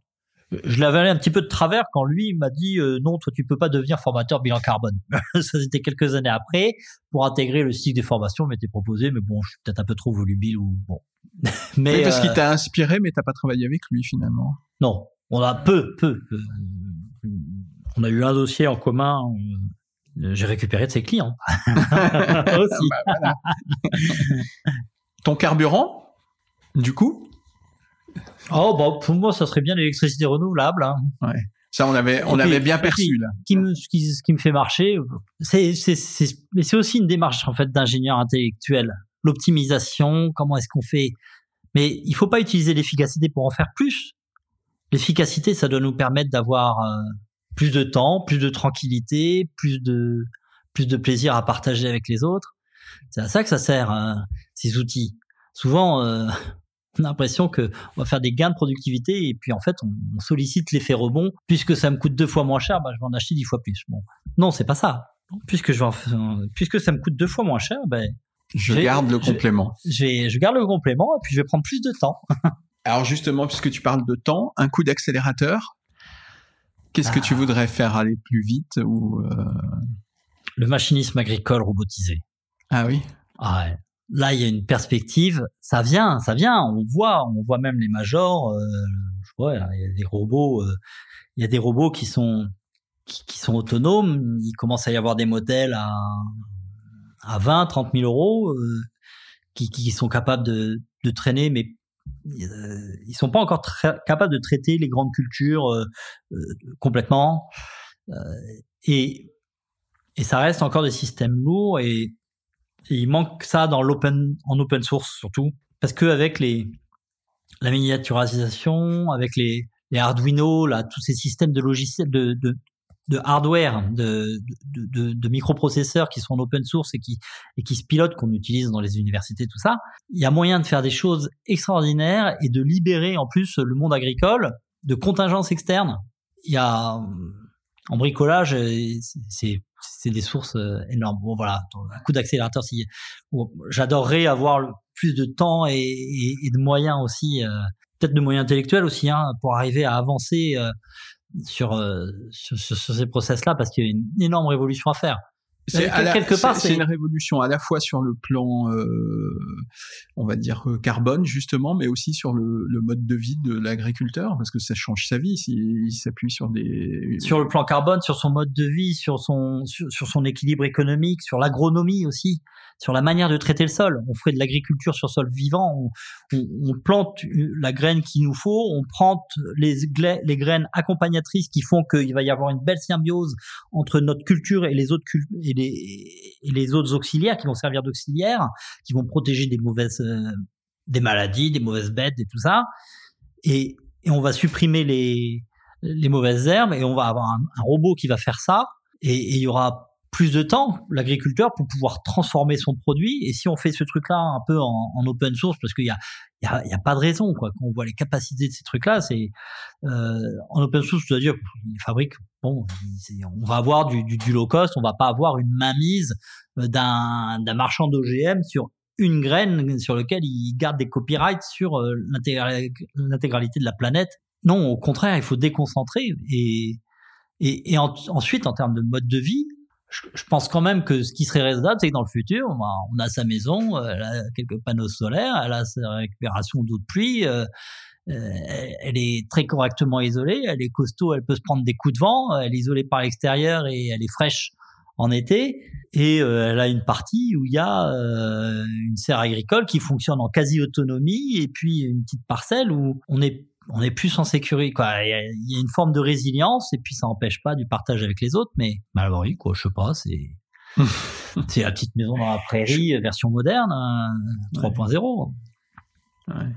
Mais c'est ça qui est un, euh, finalement qui, qui, qui me qui m'amuse, mais en même temps que je trouve fantastique, c'est que tu arrives à la fois à avoir tes combats et, tu vois, dans la même réponse, tu arrives à dire, euh, voilà, les, OGM, euh, un certain nombre de choses, mais en même temps, je veux pouvoir jouer avec la technologie, avec euh, l'innovation, avec comment composer, comment préparer le futur, etc., trouver cet équilibre. Je, ça résume bien notre euh, discussion et je pensais pas qu'elle aurait ce, ce, ce tour-là.